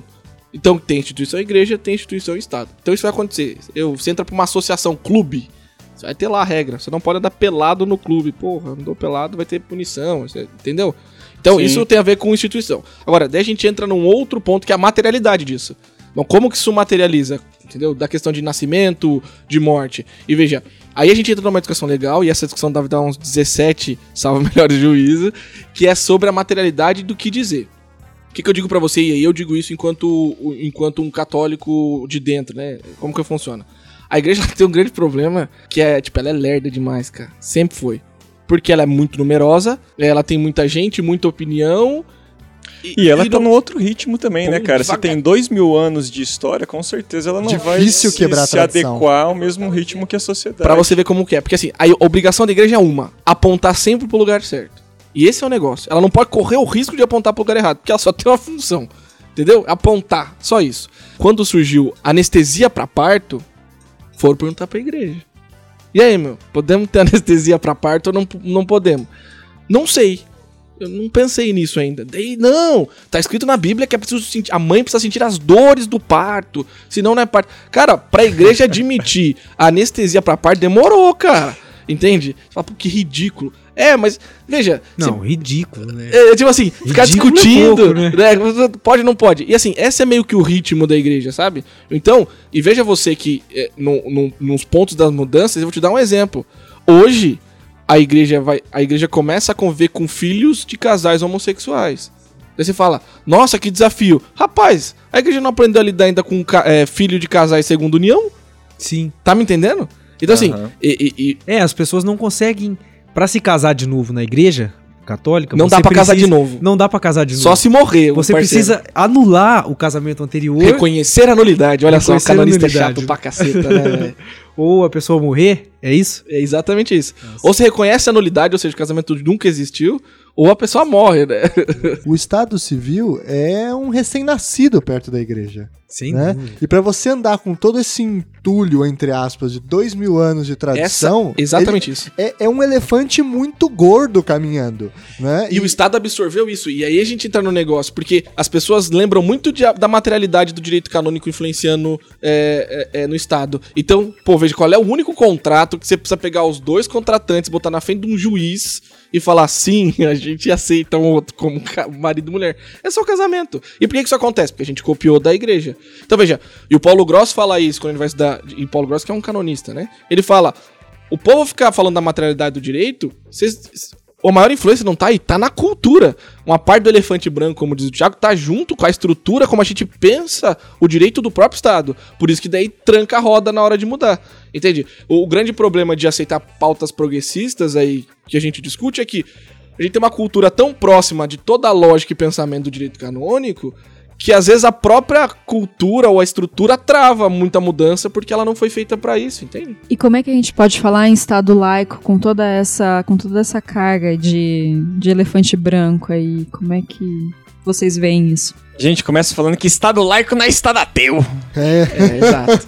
não, isso, eu acho que esse é o Nem tema é Estado crente também.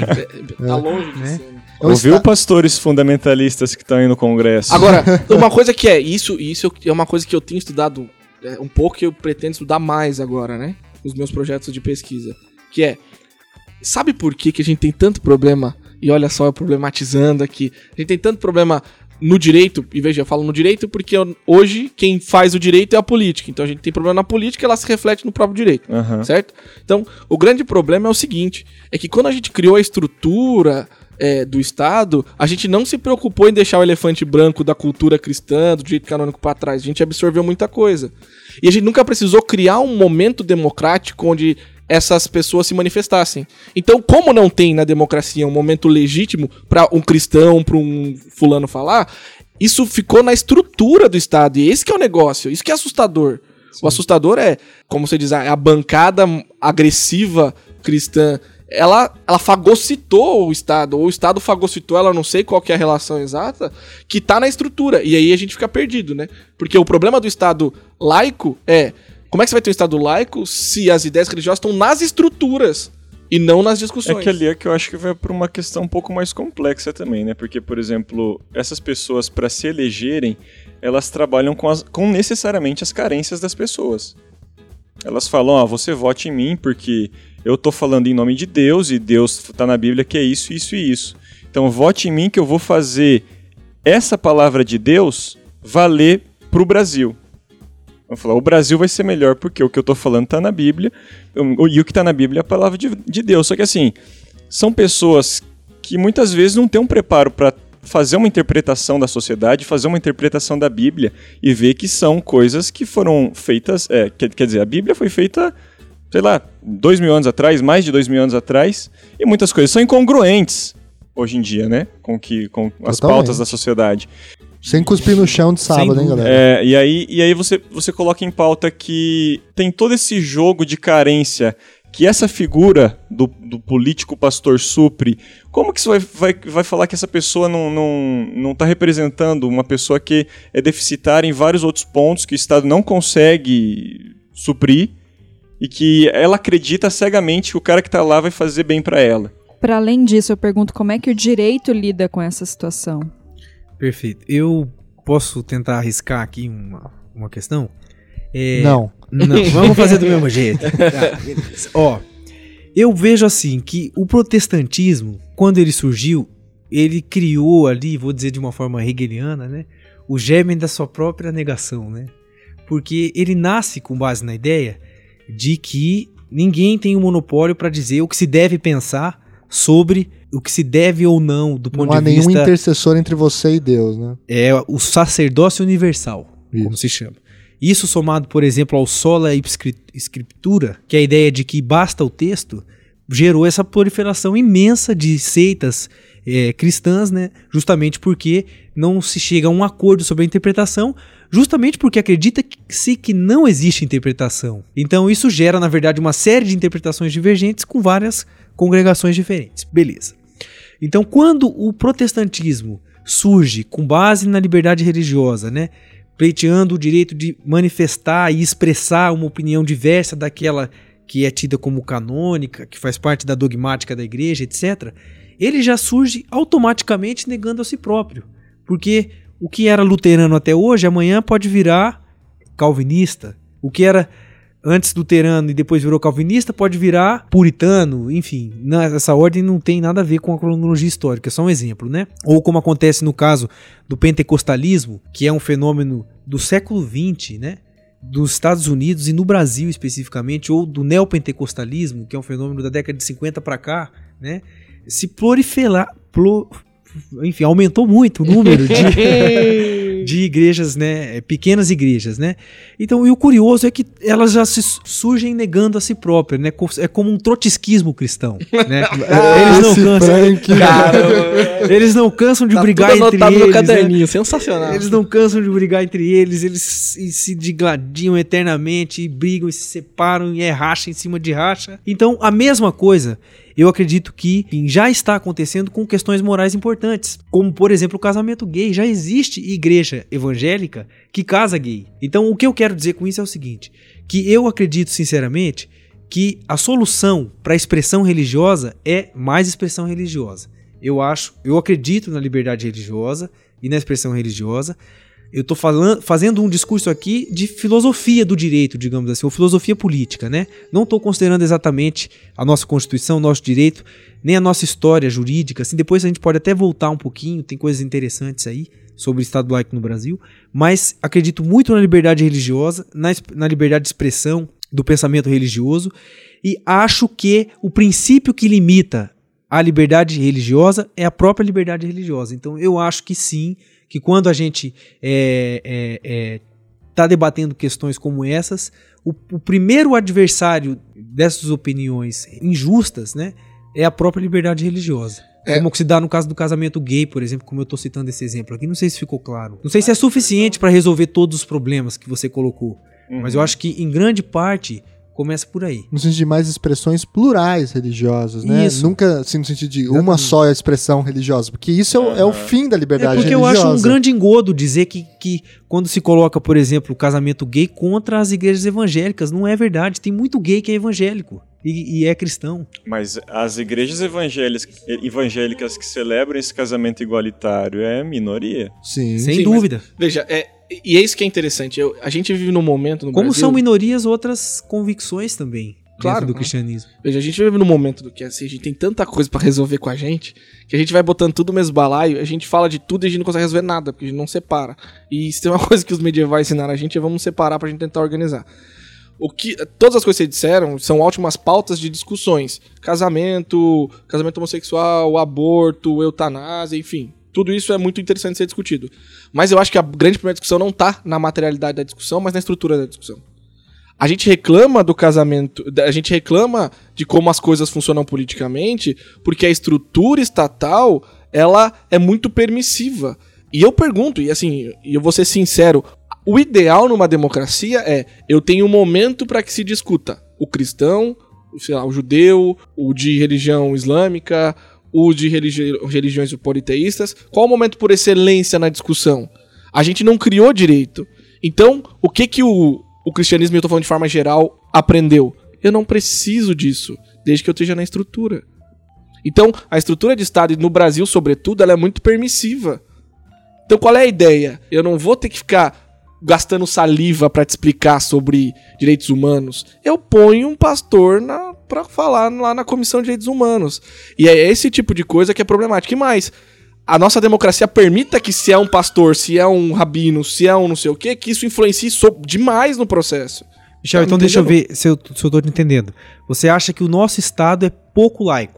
É isso. O nosso Estado, ele é, a estrutura dele é permissiva demais para as ideias religiosas. Porque o problema não é o debate público religioso. Porque daí, beleza. Debate público religioso, vamos discutir. Inclusive com todo mundo. Mas aí o que, que a, a, religião cristã aprendeu num, num, país de fundamento histórico cristão? É o que, que eu vou ficar discutindo filosofia, teologia com vocês? Que nada, eu vou entrar na estrutura e na estrutura eu mando nisso aqui. Então, a uhum. grande discussão para mim, eu acho que a gente tem que discutir se ninguém discu discute isso, é o problema da bancada de fulano de tal ou ciclano de tal não tá em eles serem pastores. Perfeito. Tá aqui Tá por eles ser deputados. Não, não, não, não tá, é. tá não, não, não tá. Tá em eles tá, tá quererem tá eles... colocar o cargo de deputados a serviço de serem pastores. Sim, mais ou uhum. menos isso, mas a grande discussão, e isso eu falo isso pra gente se preocupar enquanto construção política, é a seguinte: a grande questão tá em eles sendo pastores conseguirem mudar assim, é, a votação, a estrutura, a pauta e conseguirem travar como se trava. Então, para mim, o problema não tá o cara ser deputado, nem o cara ser pastor. Tá em, por ele ser isso, ele conseguir fazer o que eles conseguem fazer. Uhum. Tá me entendendo? Porque daí, assim, veja, E aí começa, pô, o cara ali é contra o aborto, beleza, não tem problema. O cara ali é a favor do aborto, beleza. Mas a estrutura democrática tem que permitir que, independente de qual tá lá à frente política, que não, não faça grande diferença na estrutura democrática do Estado. E é esse o grande problema. Porque se o pastor tá lá, é de um jeito. Se o progressista tá lá, é de outro jeito. Se o marxista tá lá, é de outro jeito. A estrutura democrática tem que permitir que o processo seja o mesmo, independente de quem tá lá. E que haja um ambiente, um espaço para se discutir de verdade. Você, essa, essa sua fala me remete ao começo do programa que a gente estava falando sobre os primórdios do cristianismo. Penso o seguinte, que pelo que vocês colocaram na discussão, a instituição da igreja dava se fazia valer por pessoas que diziam que era o certo e o que era errado, né? E o que a gente vê hoje em dia é que são que, é, que esse sistema se mantém, porque são pessoas que estão da igreja e que se valem da igreja para conseguir as finalidades que, ao meu ver, são escusas de interferir em outros meios que não religiosos. Você pega, por exemplo, a pessoa vai exigir de você, sei lá, 100 reais, mil reais, porque você está passando por uma doença. Mas, porra, em que, em que situação que esses mil reais vão contribuir se você dá esse dinheiro para a igreja em vez de pagar uma consulta, em vez de pagar exame, entendeu? e a pessoa vai construindo todo um maquinário dentro da, da, da cabeça dos fiéis que eles acreditam que a única saída realmente é ter um mundo, um Brasil teocrático, né? Que a única saída é, ser fundamental. Aí eu acho que já é pauta para outra discussão, mas aí tem a função do próprio judiciário, né? Do, do Judicial Review, quando tem essa função contra a majoritária do, do nossa Corte Constitucional, por exemplo. Eu acho que até para equilibrar essas situações. Ajuda porque, e veja, por qual a diferença do processo? Por que, que o judiciário entra e ajuda tanto nessas discussões minoritárias? Porque tem uma coisa de verdade lá, chamada discussão. Entendeu? Porque nego senta a bunda e escuta o outro, pô. É, é isso que tem no processo e não tem no restante. Assiste lá TV Senado, TV Câmara. O cara tá falando e os outros estão jogando Candy Crush no celular, entendeu? No judiciário, uhum. embora eu não confie tanto nos juízes, já deixo claro, mas pelo menos há uma discussão mais fundamentada. O cara vai lá discutir teologia, filosofia, finalidade dentro do processo. Tá no papel, e se quiser contra-argumentar aquilo, você vai ter que isso. ler, né? Então, mas é isso que eu quero no processo, Gente, entendeu? Eu discordo. Eu, Explica. Eu, eu, eu, discordo pelo seguinte: eu acho que tem jogos ocultos aí nessa. Ah, sempre tem, né? Nessa cara? operação aí do STF. Eu acho que rola um morde a sopra, na verdade. O STF gosta de parecer liberal em questões referentes aos costumes, e isso inclusive legitima ele perante parcela da intelectualidade jurídica, né? Para que ele possa tomar também decisões que são grotescas. Ou talvez não grotescas. Isso aí é o meu lado. É, né, de quem discorda Crítico, veementemente visceral. de certas coisas, né? Mas é, enfim. É, coisas como, por exemplo, que contrariam a própria jurisprudência recente dele, com já teve um podcast aqui sobre a questão da presunção de inocência, agora... Contraria o texto explícito Grande da Constituição. Né? Então, assim, são são inúmeras coisas que. Essa, essa, é só mais a última mais chocante, mas teve a questão lá do sigilo bancário, que a, se a Receita poderia acessar ou não diretamente. O STF vinha dizendo que não podia, que não podia, agora de repente pode de novo. Então, assim, né? Aí eu, eu penso que é assim. Na verdade, é um morde a sopra. Eu não acho que seja porque eles discutam, sabe? Eu acho que eles são mais liberais mesmo. E eles aproveitam isso para se legitimar e no geral ali ficar pelo menos no zero a zero com a opinião pública jurídica. Mas é por isso que eu estou falando, eu estou falando de teoria democrática. Entendeu? É que assim, se a gente for ver na prática hoje, a gente vai Não, ficar perfeito. bem triste com muita coisa. Com o nosso STF, com os nossos juízes, com os nossos políticos, com os nossos advogados. Enfim, a nossa estrutura de justiça muitas vezes não é legal. Então eu tô falando de teoria. E eu acho que é talvez isso a grande discussão que a gente tem que ter e ninguém tem. É, como que a gente transforma a estrutura democrática brasileira numa estrutura séria, em que de, independente de quem tá à frente, o processo vai ser tocado de forma séria. Esse é o grande problema. Então o problema não é o cara ser pastor e ser deputado, até porque ele representa uma parcela. O problema é o cara che chegar lá e conseguir, assim, destruir pauta, travar tudo. E, cara, isso é um terror. Isso é um terror, entendeu? Então Sim. veja, que o grande problema da laicidade do Estado Pra mim, tá. A gente não tem uma estrutura democrática de verdade, que independentemente de quem tá lá, a gente vai conseguir ter um processo bacana, as coisas vão caminhar. É, e a gente acaba criando uma raiva dessas pessoas. E veja, eu, às vezes a gente fala isso, pode parecer que a gente tá falando dos pastores. Eu vou dar um outro exemplo católico, eu quanto católico, é para nós mostrar que a gente não vai estar tão melhor assim. Acordo Brasil-Vaticano. Legal, não tinha nada de muito diferente, né? Mas tinha umas coisinhas legais lá, que o Estado brasileiro vai ajudar a conservar igrejas históricas, vai ajudar a igreja, vai reconhecer a igreja, etc. Tal. Muito bonito. Sabe, você não tem ideia de quantos jantares a CNBB pagou para deputado, para senador, para aprovar. Entendeu? Sim, você tá num estado em que o um negócio que não é nada inovador, como é, como é esse acordo Brasil é, Santa Sé, é, para passar tem que ficar pagando jantar, convidando uhum. parlamentar, entendeu? Então a agora, gente agora como que é laico, se por exemplo, qual qual poder que tem, por exemplo, um pai de santo, um bandista ou satanista, ou seja, qualquer que, espírita, qualquer que seja outra religião ou doutrina, comparada com a que tem, por exemplo, o cristianismo. Não tem como comparar. Ah, tem. Então você não tem é como falar no... em Estado laico se as religiões não são pares. A Mas gente é... tem. O que torna elas pares? A quantidade ou a discussão delas? A materialidade? Coisas, acho. acho. que é, aí é são critérios de como incorporar essa democracia na estrutura Sim. e que envolve incorporar tanto as, a representação da quantidade, mas não ignorar também a, a representação das diversas posições, sem sim, dúvida, sim. né? Sim. É as duas coisas. É, Agora, e, e, assim é fatalista isso que eu vou falar, mas é uma questão da nossa história, né? A gente é um país de formação cristã e isso está impregnado em. Eu, eu, sempre falo isso pro pessoal, né? Mesmo o ateu, a, ativista de internet, etc., é super cristão. Demais. Né? Super cristão. Ele inclusive se diz, ele inclusive diz que assim, ele, ele para ser cristão, ele não precisa ser cristão. É como se ele dissesse assim, ó, para fazer o bem, para respeitar o próximo. Para fazer o bem cristão, para viver é. segundo a moral cristã, não precisa ser cristão. Exato. Ou seja, mas o cristianismo é uma prática, tá né? Então, essa, é essa o é que mostra, por exemplo, Gojev no, no Introdução ao Estudo de Hegel, né? De que a passagem ali no Hegel do, do, do sexto momento para o sétimo momento na filosofia do espírito, concluindo lá no saber absoluto, é simplesmente pegar o cristianismo, virar de ponta cabeça e onde está escrito Deus coloca absoluto.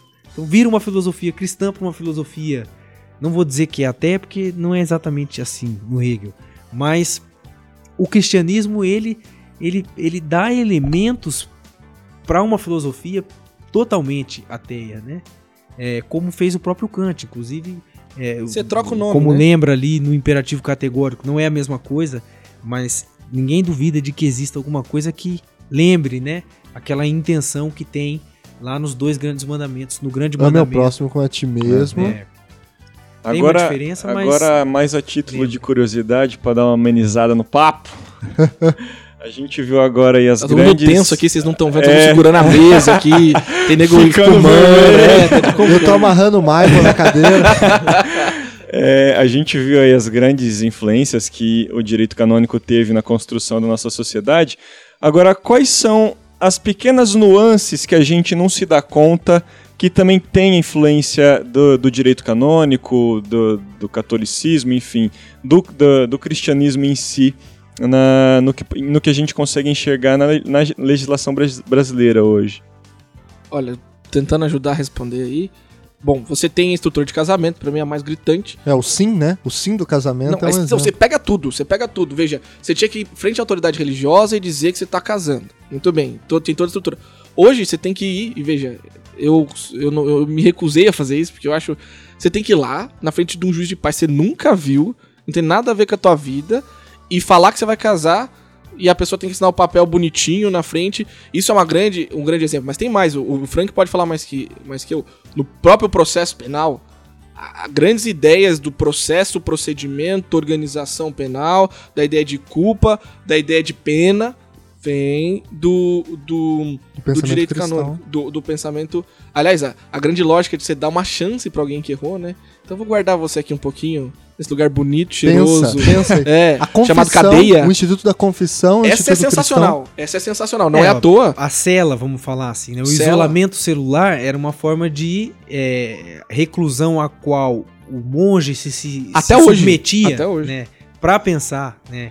A pena é a pena é pena de penitência, né? É, a, a, o inquérito, né? É de da Inquisição. De Inquisição. Mudando né? um pouquinho, vou te dar um grande exemplo. A denúncia era um termo usado. Sim. É, bom, se bem que usado também no processo real, secular, né? Uhum. Ia, mas pô, você falou da confissão. É, enfim, a gente Ó, pode ir lembrando de algumas É, o grande exemplo que eu dou é se eu chegar e falar: olha, o Thiago Hansen cometeu um crime. Instaura-se um inquérito. Vai se investigar. Agora, se o Thiago chegar lá e falar, eu fiz, o que acontece? Ele fez, ponto, acabou. Você nem contesta. A ideia de que você é capaz de botar para fora a verdade, desde que a verdade seja sobre um ato que você mesmo fez, é extremamente cristã. Entende? Então, e esse, é isso que eu. Assim, o Gross fala isso em, em, em alguns parágrafos, e para mim é a parte mais importante que a gente esquece a grande importância da cultura cristã do direito canônico não tá na materialidade, ó, pode casar maior de 16, é, o casamento tem que ser na frente da autoridade, é, a, a confissão vale e a denúncia só depois que provada. Não é isso, a é a forma, né? estrutura. Né?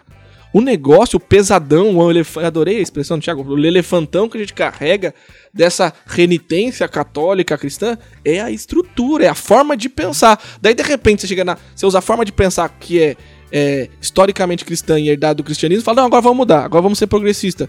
Daí trava, entendeu? Não dá. É esse Pega o organograma da igreja medieval, se é que não tinha um organograma como a gente conhece, né? Mas divisão de competências, de tarefas, etc. E pega um organograma, uma divisão de tarefas e competências de um Estado moderno. Você é fala, igual. meu amigo, é cópia. É cópia. Hum. O Estado é uma igreja sem Deus em que o Deus é, é o soberano. O Estado, o estado como eu li alguma vez, eu não lembro, foi talvez no, no, no Balzac, tipo, o pai Goriot, uma coisa assim. Uhum. E tinha lá um, eu não lembro, Valtran, acho que era um menino tal, que ia estudar direito em Paris tal. E ele tinha um oráculo, que era um cara que morava na pensão com ele e estava sempre dando conselho para ele.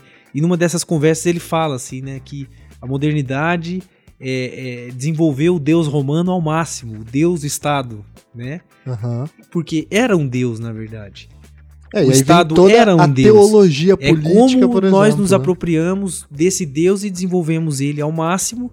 Isso é uma parte da história da modernidade. Para não dizer que eu não falei nenhuma referência assim, tem um livro sensacional do Cantarovics, do Ernest Cantarovics, Sim, os dois corpos que é Os rei. Dois Corpos do Rei. Que ele fala isso, ele, ele vai mostrar como a construção política nasce da teologia. E uma hora ela dá uma separada. Mas veja, eu tenho que. Não posso mais falar Deus, eu falo outra coisa. No fundo, a estrutura é tão parecida, tão parecida, que a hora que a gente quer mudar demais, trava. É só pra gente se perguntar assim: da onde vem o poder do Estado? Perfeito. Vem do povo.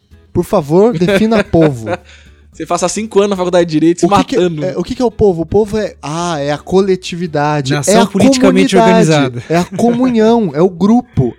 E, e, essa ideia de povo é a comunidade cristã secularizada. Você retira só a parte que eles estão indo para a igreja todo domingo esperando a, a vida eterna e coloca uma outra coisa. Você põe o bom cidadão que é o que paga imposto, que trabalha bonitinho. Cidadão de bem, cidadão, cidadão de, de, bem. bem é, que trabalha bonitinho, que também vai à igreja, porque, né, como a gente não dá para a gente não dá para fugir totalmente do fundamento religioso, então no fundo. Então veja, o que justifica, o que justifica o poder do Estado é tão imaterial quanto que Exatamente. justifica o poder de Deus. O Yuri, um colega nosso, né? Já participou conhecem, aqui. Já Grande participou, direito e marxismo, aqui, meu amigo, né? né? Um abraço pro Yuri. Tô ficando radialista já, cara. Tô gostando desse negócio. Pegou jeito do negócio. Gostou do microfone.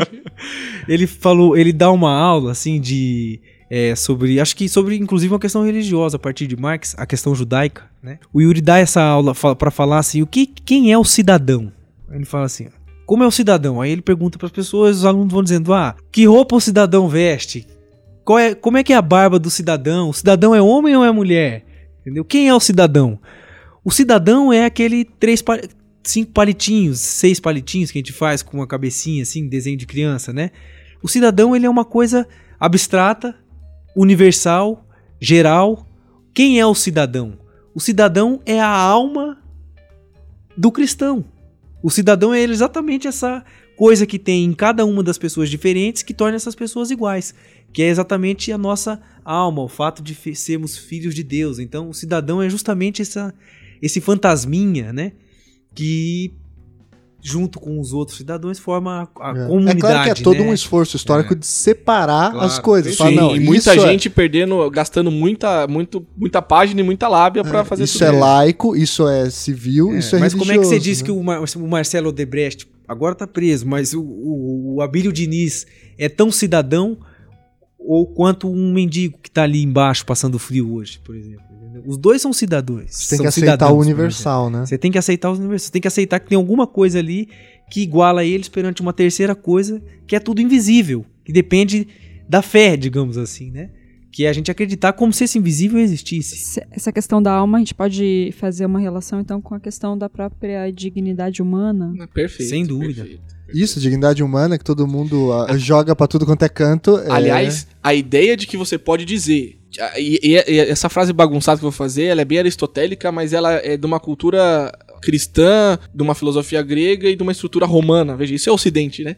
Uhum. Aliás, tem um livro do Harold Berman, que é um baita do livro, depois eu indico no final, que ele diz: olha, seu Ocidente não é geografia, Ocidente é cultura. Você pega o cristianismo, as ideias romanas de estrutura e de organização e a filosofia grega. Isso é, isso é Ocidente. E, e, e quando ele vai tratar toda a relação de estrutura de estruturação do, do Estado, ele vai admitir que em grande, em, em grande medida, tudo que a gente vê, que a gente tenta ter hoje parte de muito tempo atrás, e esse muito tempo atrás era um tempo em que o cristianismo estava muito presente. Então, no fundo, foi tudo sendo construído junto. E depois a gente entra no Cantaravix de novo. Tudo vai sendo construído junto e de repente a gente quer separar, e daí vem aquele grande problema do que a gente consegue e do que a gente não consegue, né? Separar. Teologia política, né? É um tema aí que a gente pode fazer um outro episódio, inclusive, só sobre isso aí. Eu não sei, eu acho que é até assunto para outro programa, talvez, mas me deixa com uma sensação de que essa separação, a gente estava até conversando um pouquinho antes do início da gravação, essa separação entre Estado e igreja, Estado e religião, ela não vai acontecer. Porque isso, isso é, para mim, é uma notícia ruim. sim, sim. Eu te entendo perfeitamente. Eu, eu concordo com você, eu acho que ela é, no fundo, impossível, porque você não consegue. Essa, essa ficção que você separa o Estado, do cidadão, o, Estado das pessoas, da sociedade civil, as pessoas realmente existentes, da sua essênciazinha de cidadã, ou a pessoa que não tem opiniões religiosas ou sobre religião é aquela pessoa que é o cidadão, que está na esfera pública, que pensa de forma republicana, eu acredito que isso é absolutamente impossível. E veja, não é que o Estado não consegue se separar da religião, é que talvez o Estado não consiga se separar do sagrado. E daí entra em outra discussão. Qual sagrado nós estamos é, falando? Não é só o cristão. Isso, é exato. A ideia de sagrado. É que no fundo, como a nossa história é cristã, o sagrado mais perto na partilheira é o cristão. Exato. Eu, eu, quis dizer alguma coisa disso, exatamente, alguma coisa por aí. Que acho que não é que a gente não deva buscar, é, inclusive em nome de valores que a sociedade herdou do cristianismo, né? Como a dignidade humana, respeitar as diversas manifestações sobre religi religiosas e as que também não são religiosas, etc. Mas essa separação absoluta é impossível. A gente sonhar com esse mundo. Até porque você tem que justificar é, porque você escuta exatamente. o Estado, porque você obedece Quando o Max Estado. Weber define o Estado como aquele que detém um monopólio legítimo da violência, ou seja, aquele que pode matar e não cometer crime, ele está definindo um super ser. Sim. Alguém que está externo, alguém que é fora da realidade. Ou seja, essa ideia de que o Estado ele carrega até hoje, por mais que a gente brigue, que a gente é moderno, racional, cientificista, etc a gente está enfiado até o pescoço em uma estrutura de pensamento com uma força religiosa muito grande. Sagrada. Então, ah, só voltando no que o Gustavo falou, por exemplo. Hoje a gente tem uma turma da bancada evangélica radicalizando lá por essas questões. Mas eles já tinham radicalizado antes por outras questões. Exatamente. Quando os protestantes saíram da igreja, por exemplo, fizeram a reforma. Ou depois, quando por inúmeras outras questões menores também fizeram e brigaram, etc. E hoje é isso. E com certeza no futuro vão haver outras coisas, né? E, enfim, é, é, é, então acho que isso é um conflito que fica sempre ali indo e voltando, indo e voltando. Então, e aí eu volto no ponto que eu acho que, é, que nós não concordamos, Frank, mas é, uhum. eu vejo a questão do da Corte Constitucional como uma saída para o meu ponto de vista de, de não estar tá contente com essa situação da, da gente não conseguir separar isso. Né? Uhum. Mas aí que tá, a gente volta. A Corte Constitucional diz que ela é a última que pode decidir. Por quê?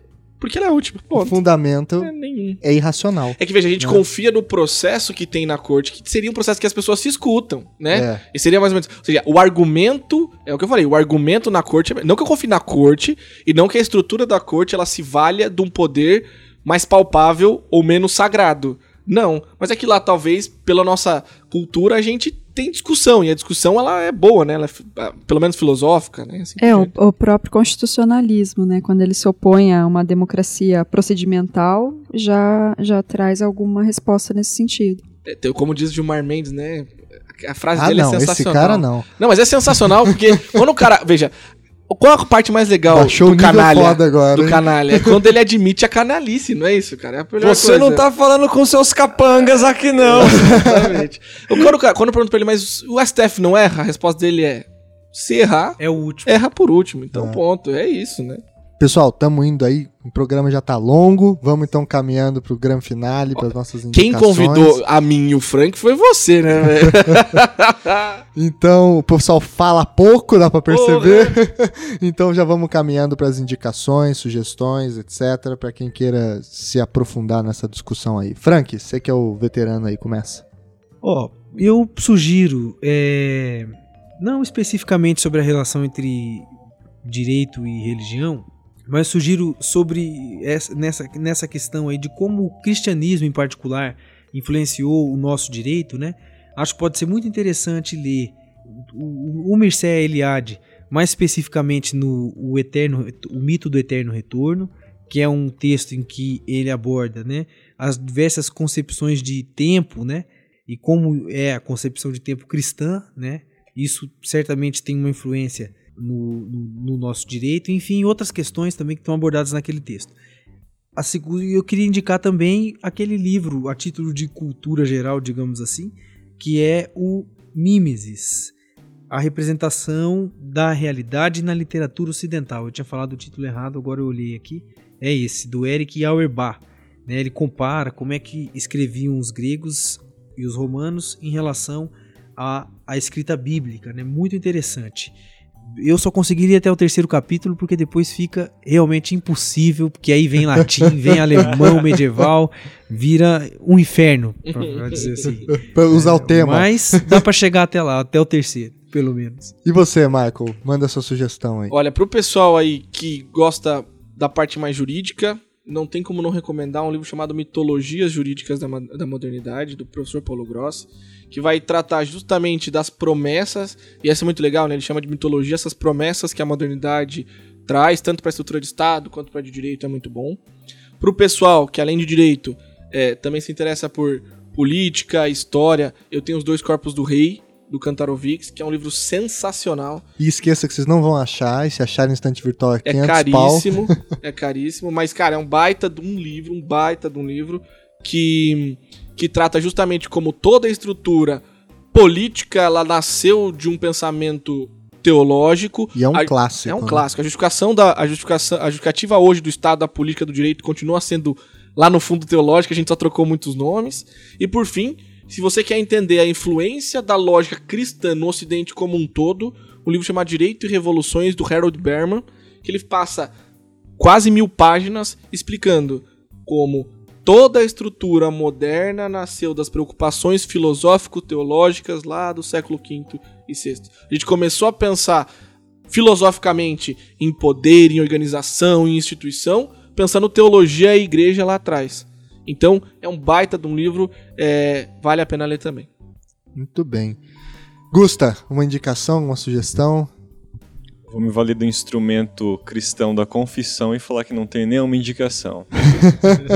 A não ser rezem e fiquem com Deus. É, E você, Cá? E eu vou me valer do instrumento da coletividade e me juntar ao Gustavo. Comunidade cristã. é, isso aí. Eu vou. Não tenho indicação. Pois bem, eu tenho então uma rápida indicação é, sobre isso que, para quem gosta dessa discussão de, de presença do cristianismo, pensamento cristão, ficam duas indicações aí. Um é um livro do. Dois livros, na verdade, do Jacques Legoff, talvez o maior medievalista que a gente teve no século XX. Um que chama As Raízes Medievais da Europa, em que ele vai mostrar a fundação das ordens mendicantes, o impacto da reforma gregoriana. Então, um belíssimo livro para você entender o impacto, independentemente se você é cristão, se acredita em Deus, etc. Não entender o- a potência do cristianismo é fechar os olhos para a realidade. Sem né? dúvida.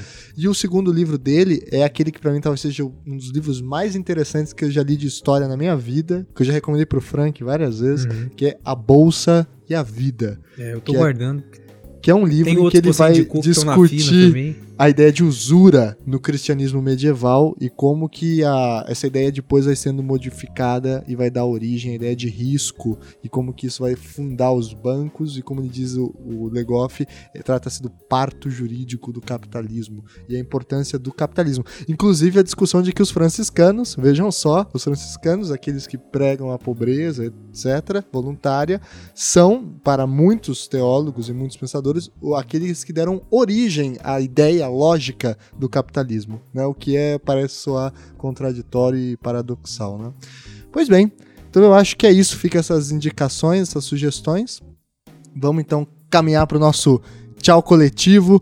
Muito obrigado, Michael. Muito obrigado, Frank, Gusta, Carol. Foi um belíssimo episódio e até semana que vem. Tchau, tchau, tchau. tchau Valeu. Tchau, gente. Valeu, Thiago.